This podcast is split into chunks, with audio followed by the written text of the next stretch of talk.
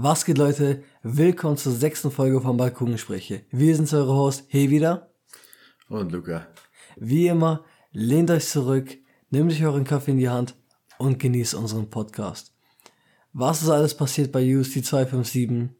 Wer ist in den Super Bowl reinmarschiert? Und was ist alles in der letzten Woche in der NBA passiert? Alles und vieles weitere heute in unserem Podcast.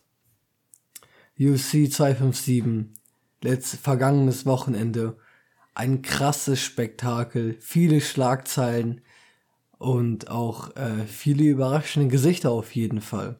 Äh, würden, fangen wir auch direkt mit dem ähm, Co-Main-Event an, ne? Dan Hooker versus äh, Michael Chandler, zwei Lightweight-Contender. Ähm, äh, Dan Hooker, ein sehr erfahrener äh, Lightweight-Kämpfer, ähm, auf jeden Fall schon länger dabei, auch im Business, ähm, gegen den, äh, ja, gegen den Debütanten Michael Chandler. Äh, viele, äh, viele haben auf Dan Hooker gesetzt, äh, ein paar auch auf Chandler, da halt der Überraschungseffekt ähm, gegeben hätte können, da Chandler halt einfach neu in der UC ist und man nicht genau weiß, wie er kämpft und wie nicht. Ähm, viele haben auch den Kampf nicht angenommen wegen diesem Grund. Dan Hooker dachte sich aber, naja, komm, wir nehmen den Kampf an, zeigen ihm erstmal, wo seine Schranken sind, weisen wir ihn mal ein. Und ähm, ja, Luca, du kannst ja mal sagen, was daraus geworden ist. Ja, auf jeden Fall. Ähm, muss ja sagen, erstmal, Dan Hooker hat ja verloren. Ne? Hat ähm, vielleicht sich einfach auch ein bisschen überschätzt. Muss man ja wirklich sagen, so, okay, man kennt das ja oft. Ist ja fast in jeder Sportart so, ne? Irgendwo kommt jemand Neues, jetzt zum Beispiel rein wie UFC oder so, oder es kommt ein schlechter Gegner oder sonst irgendwas. Und du denkst ja locker flockig, ne? Machst ihn weg. Und dann passieren ja meistens die größten Upsets. Genauso hier auch. Dan Hooker wurde in der ersten Runde von Chandler ausgenockt man muss wirklich sagen, war eine starke Performance von Chandler. Äh, trotz dessen, dass es ja sein Debüt war, wie du schon gesagt hast, ne? Gerade frisch reingekommen in die ja. UFC. Und ähm, direkt von Anfang an, Hooker wurde unter Druck gesetzt, ne? Der kam gar nicht richtig rein. Ähm, hat gar nicht sein, sein eigenes, sein eigenes Spiel praktisch gefunden, ne? Wie man so schön sagt. Ähm, Chandler hat ihn einfach vermöbelt, kann man schon fast sagen, ne? Weil Hooker kam ja gar nicht darauf klar, was dann auf einmal abging. Und ähm, ja, auf jeden Fall, Hooker hat ihn halt komplett unterschätzt. Ne? Gerade auch, äh, wie stark er jetzt wirklich schon im Gegensatz zu anderen Kämpfern ist. Und er dachte halt wirklich, ja, okay, erstes Mal UFC, den, den mache ich weg. Ne? Der ist ja schon nicht, der wird schon nicht so stark sein. Und ähm, ja, dadurch hatte Chandler dann halt die UFC Performance of the Night, ne? Muss man dann ja wirklich sagen. Also meiner Meinung nach auf jeden Fall. Ähm, du kannst ja auch gleich noch ein paar Worte dazu sagen. Ja, und jetzt ist natürlich schlecht für Dan Hooker, muss man auch sagen. Ne? Ausgenommen von Debütanten. Lässt natürlich jetzt ein bisschen im schlechten Licht dastehen, so als etablierten Kämpfer. Definitiv, auf jeden Fall. Also, ähm, Dan Hooker hat, ähm, wie du auch schon erwähnt hast, äh, meiner Meinung nach auch Michael Chandler unterschätzt. Man hat es auch in den Pressekonferenzen gesehen und beim Weigh-In und beim Face-Off und er ist alles ziemlich, ja, gechillt, ähm, ist ziemlich gechillt herangegangen an die Sache und äh, hat sich nicht viel dabei gedacht und hat auch immer wieder ein paar Witze rausgehauen. Und ähm, ich hatte auch allgemein ein mulmiges Gefühl, was sein Mindset anging in, ähm, äh, in den Kampf auf jeden Fall. Michael Chandler, genau das Gegenteil, ziemlich motiviert, ähm, zielstrebig und fokussiert gewesen äh, die ganze Zeit, die ganzen Interviews und die Pressekonferenzen. Das hatte ich dann auch im Kampf gezeigt, wer der auf jeden Fall mhm. ähm, fokussierter war. Äh, Michael Chandler ist ja kein unbekanntes Gesicht in der äh, Kampfsportwelt. Hat ja auch äh, in der Unterliga der MMA, der USC gekämpft, Bellator. War da auch dreifacher Champion, soweit ich weiß. Und hat da auf jeden Fall gut gekämpft, aber Bellator ist halt nochmal was anderes als UC von dem Niveau her teilweise. Ähm, deswegen vielleicht auch da die Unterschätzung. Ja, Michael Chandler auf jeden Fall UFC Performance of the Night gewonnen. Ähm, das sind nochmal 50.000 Euro in der Tash für denjenigen, der das gewinnt immer.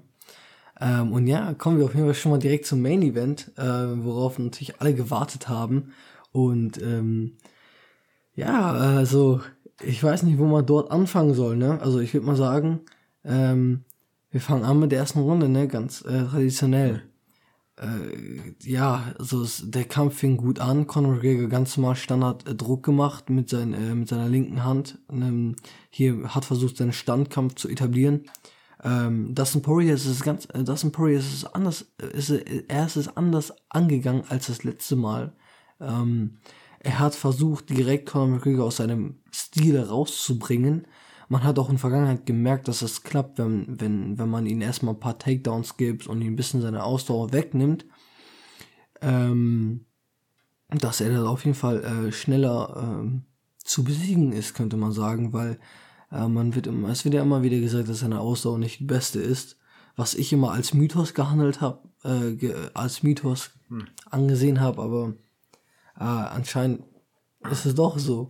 Ähm, und ja, auf jeden Fall, ähm, ja, Dustin Poirier auf jeden Fall starke Leg-Kicks oder Wadenkicks direkt von Anfang an Druck, Druck, Druck, Druck, seine Wade, also wirklich Connors Wade da, die war wirklich blau, rot, alles, er konnte kaum noch drauf stehen. Nach dem Kampf waren die auch anscheinend gebrochen, äh, sein, sein Bein.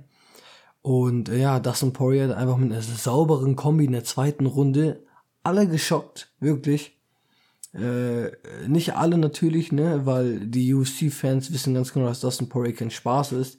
Aber wenn wir die, wir alle haben ja natürlich den Connor erwartet, den wir damals noch gesehen haben. Natürlich. Und ja, Dustin Poirier hat ihn einfach ausgenockt und äh, ja, die Bilder von, von, von McGregor sind ja auch im Internet als Meme kursiert. Und äh, ja, definitiv ein stark, starker Kampf, ein erschütternder Kampf. Ähm, ja, Luca, was, was hältst du vom Kampf? Ja, auf jeden Fall, ne, die, be also die beiden Kämpfe, da würde ich ja schon sagen, dass der Underdog so ein bisschen gewonnen hat, auf jeden Fall. Ja, könnte man sagen, ja. Wie du schon, genau, wie du schon gesagt hast, der Kampf hat echt eigentlich sehr, sehr stark angefangen von beiden Seiten.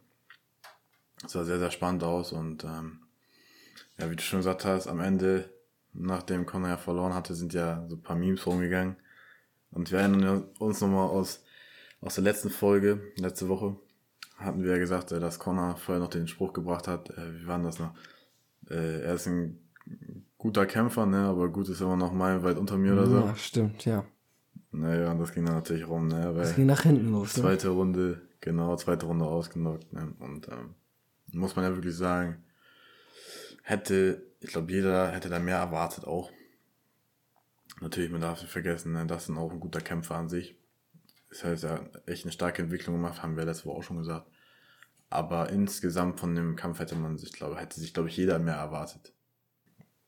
Ja, de definitiv. Also mehr erwartet auf jeden Fall von Connors Seite. Kann ich nur so unterschreiben. Ähm, und ähm, natürlich, was auch schade war, war auch einfach zu sehen, dass ähm, ja, Connor hat nicht so richtig diese Motivation, dieses Feuer gezeigt in sich drinne. Und äh, da stelle ich dir einfach mal so grob die Frage, denkst du, Connor hat's noch drauf? Also ich meine, ich sehe nicht so das Feuer in ihm. Denkst du, er ist noch der Alte oder ähm, wird er nochmal zu seiner alten Performance kommen? Klar, man könnte jetzt sagen, also nochmal, bevor ich dich ranlasse, ja. klar, man könnte jetzt sagen, okay, zweiter Kampf in vier Jahren, erster Kampf nach einem Jahr, bisschen Rost und so das passiert, wenn man inaktiv ist in, während der, in der UFC? Oder denkst du, dass es wirklich, da kommt, er kommt nicht mehr an sein Level ran? Also, wie du schon gesagt hast, ähm, also ich, also ich finde, er, dadurch, dass er eine komplett andere Person ist, äh, wird er nicht zwingend zu seiner komplett alten Form zu, zurückfinden, wie sie früher war. Wie wir sie noch gekannt haben, ne? der Show-Off und so. Und ähm, aber ne, also ich will schon sagen, dass er es drauf hat. Das, so ist es nicht, ne? Aber wie du schon gesagt hast, natürlich jetzt immer diese langen Pausen. Wir haben es ja auch schon das öfter erwähnt. Ja, immer ein Kampf, wieder das Jahr Pause und dann kämpfst du wieder. Und ähm, ja, wenn du da keine Routine drin hast, und dann wechselst du da nochmal den Trainer und hier nochmal, ne, deine Partner und so. Und ähm, im Endeffekt würde ich sagen, hätte, hätte so eine Konstante, weißt du? Ja. So, ich habe Trainer, ich trainiere mit denen immer. Ich kämpfe von mir aus, das ist jedes halbe Jahr, also jedes halbe Jahr sein, ne? So zweimal im Jahr und dass du so eine Konstante hast, ja, dann, dann würde ich sagen, kann er auf jeden Fall zurückkommen und auch zurückfinden in seine gute Form. Aber wenn er jetzt so weitermacht wie jetzt, du hast ja gesagt, das Feuer, das hat man nicht gesehen, das fehlte so ein bisschen. Diese Kämpfermentalität einfach auch, die man da an den Tag bringen muss. Ähm, ja, wenn das so weitergeht, halt immer diese Einjahresabstände und so, dann sehe ich das jetzt nicht. Ne? Dann sehe ich ihn halt eher tatsächlich als diesen Family Man, so, ne? Also, dass sich halt um seine Familie kümmern, um alles. Ich meine, er hat genug Geld gemacht, so ist nicht, ne? muss man ja auch sagen. Auch der Money Fight gegen Mayweather und so. Also, er hat genug Geld. Er muss es jetzt nicht zwingend machen, wenn er da keine Lust drauf hat. Äh, ich würde sagen, es kommt ganz persönlich halt auf ihn an. Ne? Ob er da jetzt wirklich noch sagt, ja, komm, ich mache jetzt nochmal den Run oder halt nicht. Ja. ja, du hast auf jeden Fall gute Punkte. Ähm, und ich war auch deiner Meinung, aber dann, als ich die, ähm, die Pressekonferenz nach dem Kampf gesehen habe, ähm, da, ich weiß nicht genau, also ich persönlich sehe da eine Mischung aus, ähm, ja, wegen der Inaktivität in der UFC wirst du halt bestraft, wenn du nicht immer Kämpfe machst und halt nicht drin bist. Und äh, mit dem Feuer halt in ihm drinnen, ne? Weil, ich meine, da war eine Frage von einem Reporter, da wurde er gefragt, ähm, wie sieht es jetzt aus? Ähm, sie haben ja oft genug in die, nach Niederlagen ähm, einen Ruhestand angekündigt und sind dann wieder zurückgekommen. Ähm, wie wird es denn diesmal sein? Wollen sie wieder in den Ruhestand gehen oder wollen sie wie schon geplant ihre 5, 6 Kämpfe jetzt in den nächsten eineinhalb Jahren machen? Mhm. Und was ich mir dann gewünscht hätte von Connor einfach wäre, ähm, dass er sagt, ja natürlich, ein Sieg, eine Niederlage ist eine Niederlage, damit muss man leben können, Poirier ist ein guter äh, Kämpfer, etc. pp. Und dass er natürlich zurückkommt und alles mögliche, aber stattdessen war seine Antwort ein bisschen mau, also so, ja, ähm, ich muss auf jeden Fall nochmal überlegen, ich muss mit meinem Team sprechen und alles mögliche. Und ähm, ja, wir sind auf jeden Fall gespannt, was jetzt mit Conor noch passiert. Ich glaube einfach, es ist eine Mischung aus beidem. Ich glaube, er wird nicht ähm, zu seiner alten Form zurückkommen, aber nahe genug dran, wenn er weiter einfach kämpft, weil das Talent verschwindet ja nicht einfach so, ne? Seine linke Hand nee, wird immer stark bleiben, ne? Deswegen, also natürlich erstmal in naher Zukunft, jetzt nicht für immer natürlich. Ähm, was mich auch direkt eigentlich zu meinem zweiten Punkt bringt, ist ähm, Habib Nurmagomedov. Ähm, der hat ja kurz vor UFC 257, also man, man weiß ja mit äh, äh, Habib, ne, der beste Light, also in vielen Augen, äh, der beste Lightweight ähm, Kämpfer aller Zeiten, der beste Pound-for-Pound-Kämpfer aller Zeiten, äh, neben John Jones, das ist auch immer so eine Diskussion. Ähm, dieser war jetzt 29-0 und hat dann halt, ist in den Ruhestand gegangen. Und ähm, alle möchten natürlich, dass er zurückkommt für seinen 30-0-Kampf, am besten gegen Connor, aber da Connor jetzt verloren hat, ähm, ja, äh, Chabi wollte ja sowieso nicht zurückkommen, aber Dana White hat mit ihm geredet nochmal vor einer Woche und dann meinte Khabib halt, wenn ich da jetzt irgendetwas sehe, was mich äh, erschüttert, dass ich da auf jeden Fall wieder Motivation kriege zu kämpfen, dann werde ich kommen. Ähm, naja, Connor ist auf jeden Fall aus dem Spiel erstmal raus und ähm, Rabi meinte auch nach dem Kampf zu Dana White, sind wir mal ganz ehrlich, Dana, keiner von diesen Kämpfern ist nah genug an meinem Level dran, um mich zu besiegen. Und ich stimme da auch vollkommen zu. Also wirklich, Habibs Level ist astronomisch weit weg von allen anderen, meiner Meinung nach. Wirklich. Äh, der ist einfach eine Macht. Und ähm, ja, denkst du, Habib kommt nochmal zurück? Ähm, also erstmal natürlich, wie du schon gesagt hast, Connor ist ja jetzt auf jeden Fall raus, ne? Dieses, dieses äh, zweite Match, das dann nicht zustande kommen erstmal. Ja, erst einmal, ne? Und ähm, ja, erstmal einmal natürlich, natürlich kann das noch passieren, dass jetzt Connor noch irgendwie wichtige Siege holt, falls er jetzt wirklich kämpft, aber du hast ja gesagt, ne, mit der Aussage, ich muss noch überlegen und so. Wir kennen ihn ja alle, ne, das ist ja immer so ein bisschen ungewiss. Und äh, wie Habib auch schon gesagt hat, die Kämpfer also er, er thront halt über allen so, ne? Ja. Und äh, da kommt halt wirklich, wie du auch schon gesagt hast, da kommt auch keiner ran. Also im Moment ist halt echt so, jo, die Leute, McGregor und so, die kämpfen alle so gegeneinander, aber keiner, wie ich mal sagen, aus Habibs Sicht, ich würde auch nicht zurückkommen so. Für mich sehe ich da keinen, der es wert wäre, der meinen Titel praktisch, ne, mein, mein Thron in Frage stellt, so. Ja. Weil, keine Ahnung, also ich finde, er ist einfach noch, also er ist viel zu stark, beziehungsweise die anderen sind halt einfach noch viel, viel zu weit unter seinem Level. Und äh, da müssen jetzt natürlich auf jeden Fall noch ein paar, paar mehr Leute jetzt hervortreten, paar Siege hintereinander holen und dann vielleicht, ne, wenn er dann sagt, ja, okay, aber ähm, in naher Zukunft, muss ich ehrlich sagen, sehe ich es jetzt nicht. Ja, genau. In meinen Augen sollte auch irgendein Lightweight-Contender, am besten Dustin Poirier vielleicht, noch zwei, drei beeindruckende Matches vielleicht machen, dass äh, Habib vielleicht mal überlegen könnte. Das Ding ist ja halt auch, Habib hat ja, ist in Ruhestand gegangen. Das war ja auch damals eine knifflige Situation. Äh, kurz bevor seinem letzten Kampf ist sein Vater gestorben.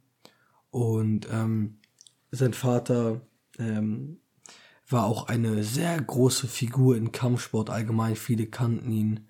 Ähm, sehr großer, sehr großer Einfluss in die Kampfsportwelt und ähm, Habib hat auch eigentlich noch nie ohne seinen Vater an der Seite gekämpft und das meinte er auch, dass es dann sein letzter Kampf wird.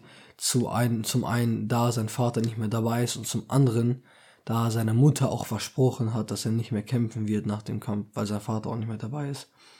Und deswegen ähm, gehe ich auch stark davon aus, dass er jetzt erstmal nicht zurückkommen wird, da er halt einfach das Verspruch, Versprechen seiner Mutter gegeben hat und es auch niemanden gibt, der ihn so richtig äh, das Feuer entfacht in ihm. Und Habib hat ja auch nicht irgendwie nur gewonnen gegen seine 29 Gegner. Er hat ja seine Gegner wirklich zerstört. Jeden. Also keiner, äh, keiner hatte wirklich eine Chance gegen Habib. Nicht mal annähernd. Der einzige, der wirklich, ähm, Habib hat nur, ich glaube, eine Runde in seinen Kämpfen, in seinen UFC-Kämpfen insgesamt verloren. Jemals. Eine Runde und das war gegen Conor McGregor auch, ne? Damals. Und, ja. ähm, also, ich weiß nicht ich glaube, da hat niemand eine Chance in Habib und ja, ich bin aber echt gespannt, äh, was da jetzt noch kommt. Ich glaube nicht, dass da noch was jetzt atemberaubendes passiert. Ich glaube einfach, äh, Habib wird seinen Titel abgeben und dann werden, wird er einfach komplett raus und dann werden halt die zwei besten Lightweights genommen und dann für den Titel antreten lassen. Genau, aber mal abwarten, ne? Und dann werden wir euch natürlich auch berichten, falls da was Aufregendes passiert, eine Breaking News oder so, dann kommen wir da auf jeden Fall nochmal drauf zurück. Was mich direkt zum nächsten Punkt führt, hier wieder unser, unser kleiner Showman. Ne? Er war schon öfter in den Medien, ist auch sehr, sehr medienpräsent. Jake Paul, hier wieder. Unser, unser Superboxer, der 2 zu 0 steht. Floyd Mayweather 2.0. Floyd Mayweather, genau 2.0. Hat einen neuen Kampf hier wieder, er hat einen neuen Kampf. Im, im Boxen und äh, sag mal einfach deine Meinung, gegen wen er kämpft und äh, genau. Ja, also ähm, vorgestern kam die Nachricht, dass äh, Jake Paul sein nächster Gegner wird gegen Ben Askren. Ben Askren äh, vor einem Jahr circa äh, aus der UFC ausgetreten mit einem 19-2-Rekord, ja, 36 oder 37 Jahre alt momentan. Ähm, gegen den äh, lieben Jake Paul, der gerade 2-0 steht, auch ähm, frisch von einem äh, von einem Sieg kommt gegen Nate Robinson, ehemaliger Basketballspieler ähm, und Three-Time Dunk Champion. Mhm. Ja, ähm, Jake Paul, Mr. Showman, wir kennen ihn ja alle, ne? viel Krawall gemacht im Internet, wollte unbedingt seinen Kampf gegen Conor McGregor haben.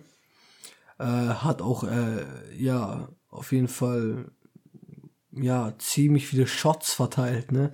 Hat Conor McGregor beleidigt, hat seine Familie beleidigt, hat Dana White beleidigt, der Präsident der UFC.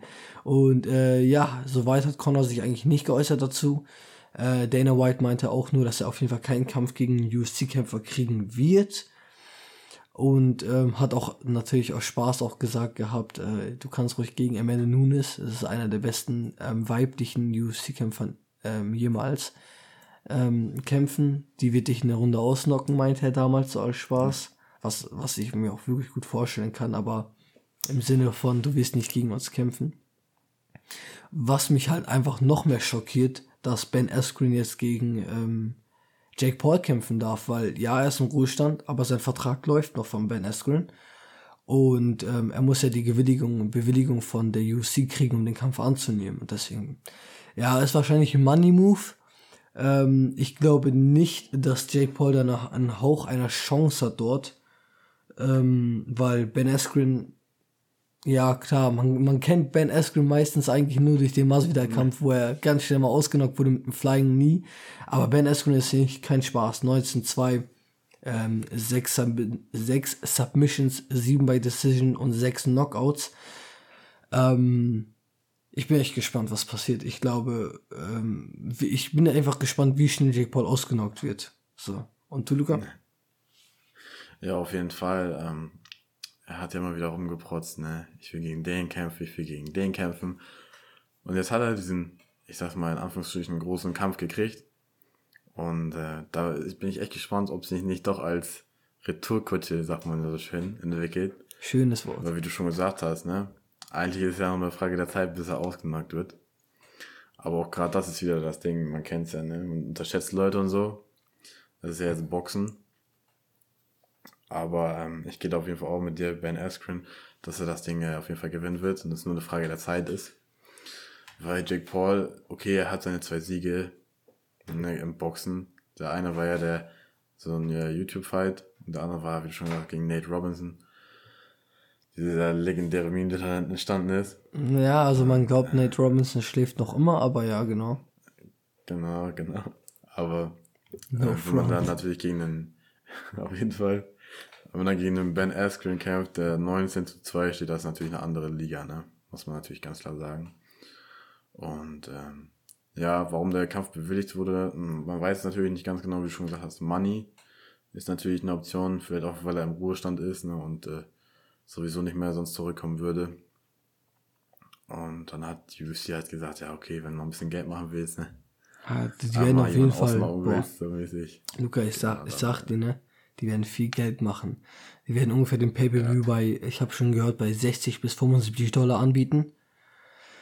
Ungefähr projected sind 2,5 Millionen Pay-Per-View-Sales kann sie mal hochrechnen, Alter. Also ich werde das jetzt nicht hochrechnen, aber das ist auf jeden Fall sehr, sehr, sehr das viel Geld. Fall, natürlich. Sehr, sehr Und viel Geld. Richtig, ja. Ja, auf jeden Fall auch so ein, so ein kleiner Money-Fight, kann man auch sagen, ne? Ähm, aber wie schon gesagt hat, Jake Paul, da, danach 2-1, ne? Muss man sagen. Was soll ich dir sagen? Er wird 2-1 sein. Auch wenn es jetzt Boxen ist, aber No chance, also meiner Meinung nach no chance für ihn. Ja, es ist nur Boxen, klar. Also UFC-Kämpfer können beides, ne? Also UFC-Kämpfer, das heißt nicht, dass sie einfach Natürlich. nur. Und Ben Askren, muss man sagen, ist wegen seinem Wrestling eigentlich sehr, sehr, sehr bekannt, ne? Also dreimaliger ähm, College Division One Champion, NCAA Champion und auch Olympiasieger, was Ringen und Wrestling angeht. Ähm, trotz dessen ist sein äh, Standkampf absolut nicht schlecht. Also ganz im Gegenteil, er ist auch ein sehr starker Boxer. Ja, oh, die Statistik spricht für sich. Ne? Sieg, Niederlage 19-2. So, ich meine, du holst nicht einfach 19 Siege, so, ne? nur weil du jetzt so gut dringen kannst. Ja, du holst nicht aber 19 Siege in der UFC. Ja, richtig, genau. Das, da gehören natürlich auch noch viele andere Sachen zu. UFC-Kämpfer sind ja auch sehr variabel in ihrem Kampf, Kampfstil. Und äh, abschließend würde ich sagen, ganz klar Ben Askren, egal was kommt. Ja, genau. Auf jeden.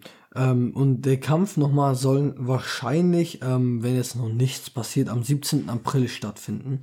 Also auch nochmal ähm, jetzt in demnächst, aber ähm, desto näher der Kampf kommen wird, desto, ähm, ja, wir werden nochmal darüber reden, auf jeden Fall. Genau, wenn, wenn der Kampf genau wird alles rauskommen. Da, nee, die Richtig. Ähm, ja, so. Luca, schalten wir in die NFL. Ja, genau in die NFL.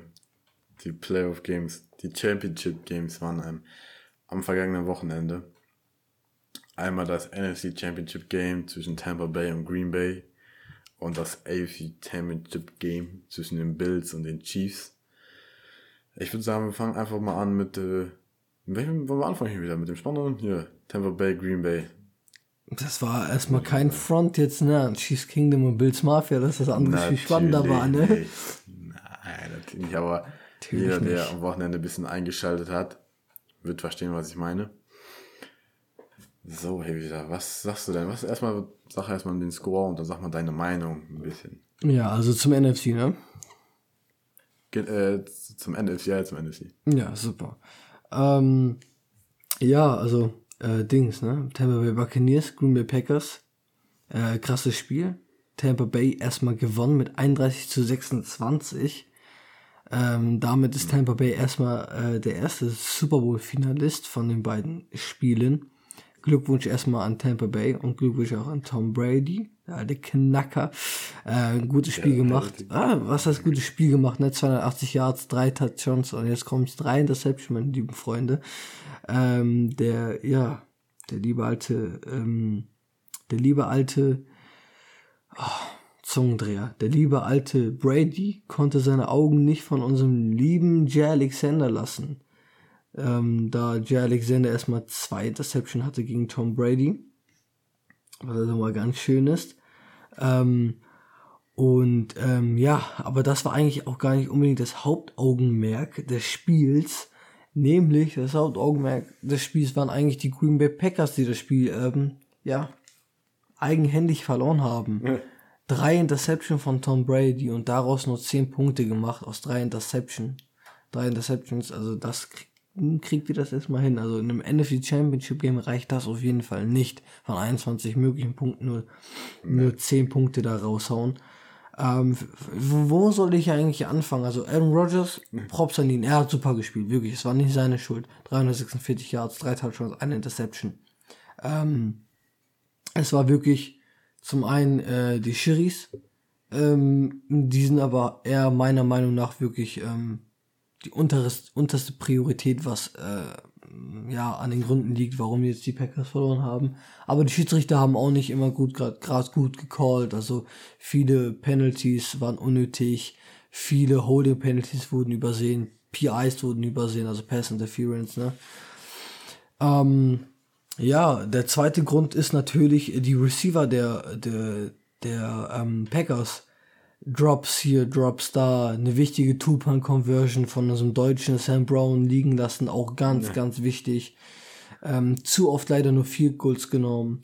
Und eigentlich auch der entscheidende Punkt des Spiels war auch zwei Minuten ähm, vor Ende, wo die, ähm, wo die Packers mit einem Touch schon hinten lagen und sich dann doch lieber entschieden haben, zwei Minuten vom Ende ein Vier Goal zu nehmen. Bei einem vierten und Go, sieben Yards vor der Endzone. Ähm, dann denke ich mir auch so, Matt LeFleur, GG, Alter, du hast das Spiel gerade weggegeben, dein Defense war gut an dem ja. Tag, aber mit zwei Minuten auf der Uhr, äh, Bruce Arians und Tom Brady werden sich das nicht nehmen. Und so ist es natürlich auch gekommen. Haben die Zeit runterlaufen lassen und die Green Packers haben das Spiel verloren. Nach dem Spiel auch Aaron Rodgers auf einer Pressekonferenz, nachdem er gefragt wurde, ähm, ob es, ähm, ob es seine Entscheidung war mit dem Field Goal, und da meint er, nee, Matt LeFleur hat das allein entschieden. Da merkt man auf jeden Fall die Spannung dazwischen. Luca, was hältst du, was fandest du eigentlich so vom Spiel? Also man muss ja erstmal sagen, da gibt es ja ganz, ganz viele Punkte, die wir eigentlich ansprechen können. Erstmal, wie du schon gesagt hast, Aaron Rodgers, er hat ein starkes Spiel gemacht. Er hat wirklich auch ein NFC Championship würdiges Game gemacht. Allerdings wurde ihm halt auch einfach ein bisschen zu wenig geholfen. Man darf nicht vergessen, er wurde fünfmal gesackt für 32 Yards, ne? ja. also nach hinten. Das ist natürlich ein großer Faktor. Dann hast du dein Running Game gar nicht reinbekommen. Aaron Jones nur 27 Yards, Jamal Williams nur 23 und AJ Dillon nochmal mit 17. So, ne, das, da hat keiner über 30 Yards. So, also das ist ja wirklich einfach schlecht gewesen. Das äh, komplette Running Game. Und dann ist natürlich auch kein Wunder, dass du einfach, ähm, wie will man sagen, eigentlich die Zeit ja nicht kontrollierst und dadurch auch nicht deine Punkte und alles. Du hast gesagt, Tom Brady drei Interceptions geworfen, daraus zehn Punkte gemacht. Wir haben letzte Woche über Drew Brees gesprochen, drei Interceptions, dann, dann ist da in den Playoffs ist das Game dann eigentlich over. Wenn du drei Interceptions wirfst, dann ist vorbei. Hast das Spiel eigentlich verloren. Ja. Und ähm, Tampa Bay hat trotzdem gewonnen, obwohl sie sogar zeitlich sogar eigentlich weniger Zeit auf dem Feld hatten als Tampa Bay, äh, als, als die Green Bay Packers. Und ähm, man muss sagen, ich, also Aaron Rodgers lag es nicht. Es war teilweise Play Calling. Wenn du tatsächlich nur, wie oft sind sie den Ball gelaufen? 10, 16 Mal sind sie den Ball gelaufen. Komplett im ganzen Spiel. Bei dem Backfield, was sie eigentlich haben, ist natürlich schon sehr, sehr schlecht. Und äh, du hast gesagt, die Interceptions, die drei Stück, Jay Alexander hat zwei Stück gepickt. Man muss sagen, Tom Brady, man hatte das Gefühl manchmal, er wollte die Hits nicht einstecken. Ja. Hat dann zum Beispiel einfach komplett das Ding einfach hoch und weit weg, ne? Ohne irgendwie ein bisschen in die Richtung vom Receiver. Ist natürlich ein leichter Pick für den Verteidiger. Äh, dadurch kamen natürlich auch, glaube ich, zwei von seinen Interceptions zu, zustande. Also die waren wirklich äh, ja, Tom Brady untypisch, sage ich mal. Aber am Ende hat er das Spiel natürlich trotzdem gewonnen. Wie du schon gesagt hast, der Call am Ende war natürlich komplette Katastrophe. Ach ja, du kannst einfach kein, du kannst einfach kein Field Goal callen, ne? Also, das geht nun mal nicht. So. Aaron Rodgers, du hast es ja auch gesagt in der Pressekonferenz, meinte er, es war nicht seine Entscheidung. Er versteht zwar, glaube ich, warum, meinte er, aber äh, es war halt nicht seine Entscheidung, Punkt. So mäßig, ne? Da hast du natürlich gemerkt, er ja. wollte selber dafür auch gehen, höchstwahrscheinlich. Ähm, ja, das war natürlich ein großer Punkt. Allerdings auch teilweise das äh, Decision Making von Aaron Rodgers. Oft zum Beispiel äh, hatten die First and Goal, haben dann dreimal hintereinander versucht, zu Devonta Adams zu werfen. Obwohl zum Beispiel Lazard war das einmal, glaube ich, komplett offen sogar. Er hat nicht rüber geguckt. Er wollte unbedingt Devonta Adams, der war dann im Double Team. Konnte das Ding natürlich nicht fangen. So, und äh, vielleicht hat er sich zu sehr auf Devonta Adams konzentriert. Wollte mit ihm zu viel machen. Ja, im Endeffekt ist es nach hinten losgegangen. Ja, aber guck mal, wenn, wenn deine Receiver das ganze Spiel über die Bälle droppen und dir kein Vertrauen schenken im NFC Championship Game, dann ist das auch verständlich ein bisschen, ne? Natürlich, natürlich. Ne? Also man muss sagen, die Packers hatten mal wieder viele Drops. Allgemein, ich finde, äh, ich glaube in den Statistiken sieht man, sieht man das gar nicht so stark, aber an sich haben die Packers schon viele, viele Bälle, die sie fangen müssten, lassen sie halt fallen oder ja. kommen da nicht ran. So, und äh, gerade auch schon was Sam Brown, wichtige Two-Point. Er lässt sich, er wird wirklich genau auf eine Nummer getroffen. Ein sicheres Ding und er lässt ihn fallen. Gerade auch nochmal zu ihm. Wir haben ja vor dem Podcast, äh, sprechen wir auch immer noch ein bisschen, haben auch schon über ihn gesprochen. Ähm, das Right Receiver Core in Green Bay ist nicht stark an sich. Du hast natürlich Devonta Adams, starker Nummer 1 Receiver, aber dahinter hast du eigentlich echt sehr, sehr viele Chancen. Richtig. Aufzusteigen und ähm, Sam Brown hat die ganze Saison über echt nicht so gut gespielt. Ne? Viele, wir haben gesagt, viele Drops, viele Pässe nicht gefangen. Ähm, einen Touchdown hat er, glaube ich, gemacht, seinen ersten. Ja. Wenn ich mich nicht irre, aber insgesamt haben wir auch beide gesagt, uns würde es nicht wundern, wenn er gecuttet wird, ne? Weil das ist einfach nicht gut genug, was er im Moment zeigt.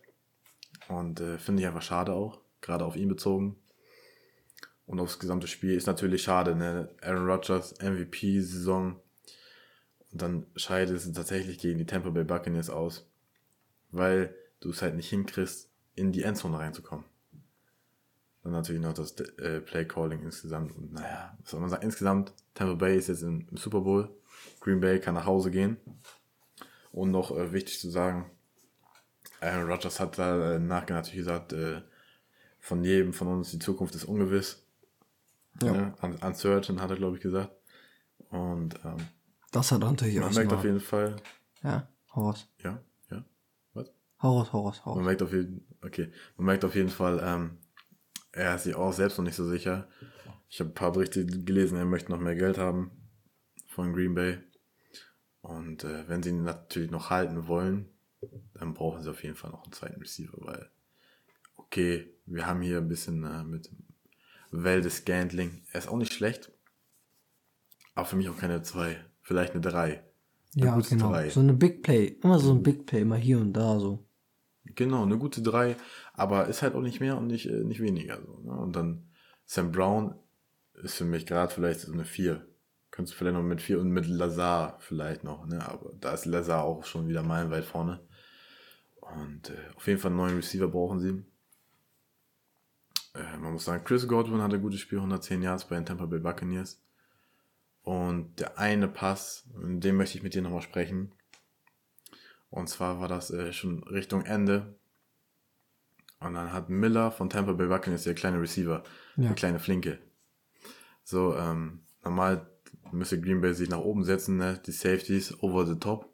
Ach ja, ich weiß. Und noch ein, ja. noch, ja genau, noch ein Man in the Middle. Also over the top heißt natürlich die beiden Safeties, für euch äh, so ein bisschen erklären, die stehen ganz tief Und in der Mitte steht noch ein, ein Mann praktisch, ich sag's jetzt mal in Motion, der kann je nachdem noch nach links oder rechts rüber rotieren. Ja. So, genau. Und äh, jetzt hatten wir das Problem auf der einen Seite, ich weiß gerade seinen Vornamen nicht, auf jeden Fall sein Nachname ist King, der, der Cornerback von, äh, von den Packers. Ist der Vorname? Ich glaube? Nee, ne? ich glaube Devon. Ich bin mir nicht sicher, ich glaube Devon King, ne? Ja. Irgendwie so, auf, auf jeden Fall King. So, Kevin und, King, äh, my bad. Kevin King. Kevin King? Okay, Mhm. Kevin King. So, Kevin King sollte eigentlich die Flat Outside spielen, ein bisschen nach tief nach hinten fallen lassen.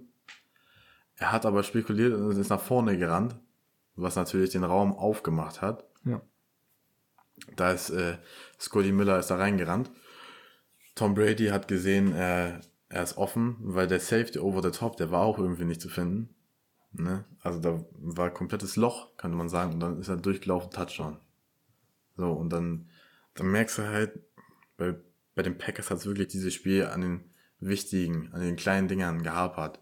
Wenn du Tom Brady halt echt noch schlagen willst, dann kannst du ihn nicht, nicht diese tiefen Dinger werfen lassen. Und diese Big Plays, weißt du? Ja. Du willst ihn ja vom Feld kriegen und so. Und dann sicherst du nicht deine hinten, deine tiefen, tiefen Yards und dann kommt da sowas bei raus und dann ist natürlich das Spiel auch immer vorbei. So Tom Brady, er hat ihn ja praktisch schon drei Chancen gegeben mit seinen Interceptions. So ist es ja nicht. Ne? Und er gibt dir drei Chancen und du kannst das Spiel daraus nicht gewinnen, dann hast du es am Ende auch einfach nicht verdient, würde ich sagen. Oder was willst du dazu sagen? Ja, also ich stimme dir auf jeden Fall zu, was äh, Kevin King angeht. Kevin King hat mich sehr enttäuscht in diesem Spiel. Ähm, das war, ich glaube, das Play, was du meinst, war ja kurz vor Ende des, der ersten Hälfte. Ähm, das da war es, glaube ich. Das war so over the top linke Seite, ne? One Play Touch von Sc äh, Scotty Genau, Miller. over the top, der Safety Richtig. war nicht da, hat Ja. die Overtop nicht gesehen. Und das war einer dieser viel, ähm, einer dieser Fehlschläge von Kevin King in, äh, an diesem Tag. Der erste Touchdown an Mike Evans auch. Also, ich meine, was hast du dort gemacht, Kevin King? Wirklich, als ich und Luca das gesehen haben, als Luca und ich das gesehen haben, wir haben uns Schrott gelacht. Wirklich. Da wird der Ball erstmal hinten links in die Endzone, äh, erstmal butterweich äh, geworfen von ähm, Tom Brady. Aber was macht Kevin King denn dort? Der springt ja schon Meilen, der springt ja schon eine Minute vorher gefühlt los und hat sein Timing komplett verrechnet und ist dann in der Luft und als er auf Boden geklatscht ist, kam der Ball dann auch erst an. Äh, das war, das war die erste Aktion im Spiel, wo ich mir denke, okay, Kevin King, du musst auch wachen. Dann kam, dann kam halt das Play mit der, ähm, dann kam das Play mit dem Touchdown, kurz der Hälfte, was du gerade erwähnt hattest. Und dann kam auch nochmal, nachdem die Packers äh, das vierte, das Fico geschoss, geschossen haben, zwei Minuten vom Ende, ähm, dann sind die Buccaneers, hatten ja ein viertes ein Goal, äh, viert, hatten ein viertes Down, sind dafür gegangen. Viertes und eins, glaube ich. Äh, mit eins, mit eins 15 oder 20, ich weiß nicht mehr genau, auf der Uhr, hätten sie einfach gestoppt, dann hätten die Packers auf jeden Fall noch eine Chance gehabt. Und äh, ich weiß nicht mehr, welcher Receiver das war, ich bin mir jetzt nicht mehr sicher, ich glaube, es war wirklich Miller wieder. Ähm, in ein ganz einfaches Slant gelaufen, also Slant ist, ähm, der Receiver läuft zwei, drei Yards nach vorne ähm, und cuttet dann direkt diagonal in die Mitte und rennt da einfach Geworfen, ne? ja, genau. Und ähm, dann wirft Brady, also erstmal, äh, Kevin King ist erstmal richtig misplaced. Also da steht schon sowieso komplett falsch. Stand zu weit außen. Obwohl er wusste, er muss die Flats, äh, er muss, äh, er muss die Slants covern. Und ähm, das hat natürlich Tom Brady direkt gesehen. Kevin King versucht natürlich hinterher zu kommen. Zieht leicht am Trikot. Ähm, damit er noch hinterherkommt. Aber jetzt kommt's. Ähm, Jetzt kommt halt diese ganze Aufruhr von den Packers-Fans, aber dann sagen die Buccaneers-Fans nein, aber es war so.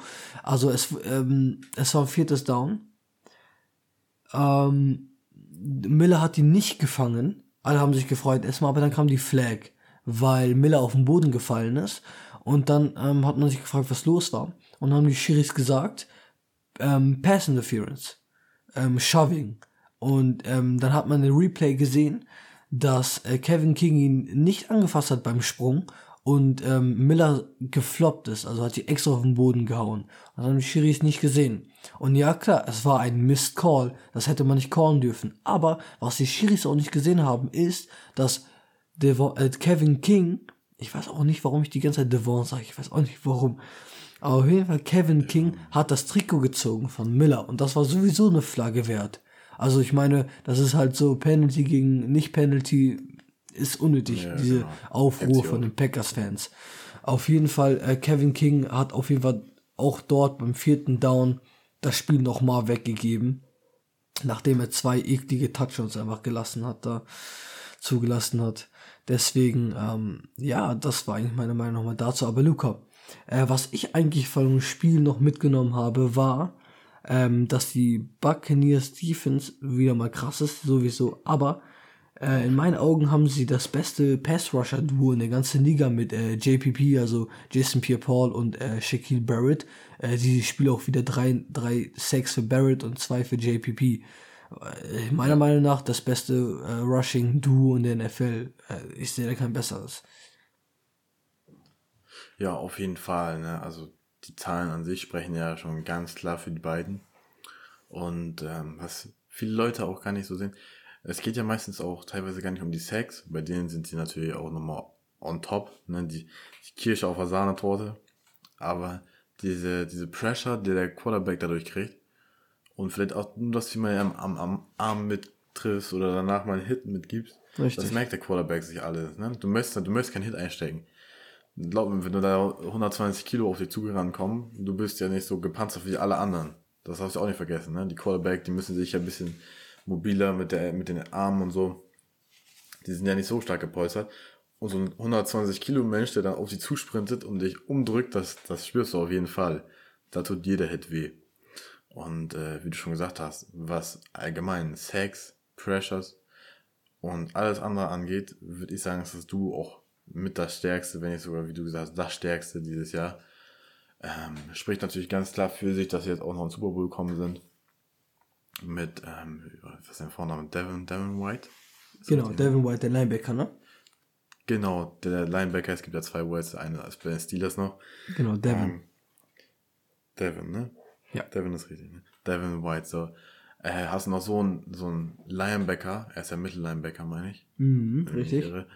Und ähm, das ist natürlich sehr, sehr stark. Du, du hast vorne den Pressure gleichzeitig, aber haben die hinten auch so ein starkes Backfield und halt diesen Mittellinebacker. Ähm, ich könnte jetzt ja ein paar Begriffe um, um Ohren schmeißen, wie QB Spy und so, um zu gucken, ne, wo der Quarterback hingeht und so. Ähm, und das werden wir euch bestimmt nochmal näher in anderen Podcasts oder so kleine Specials erklären, wenn ihr das möchtet.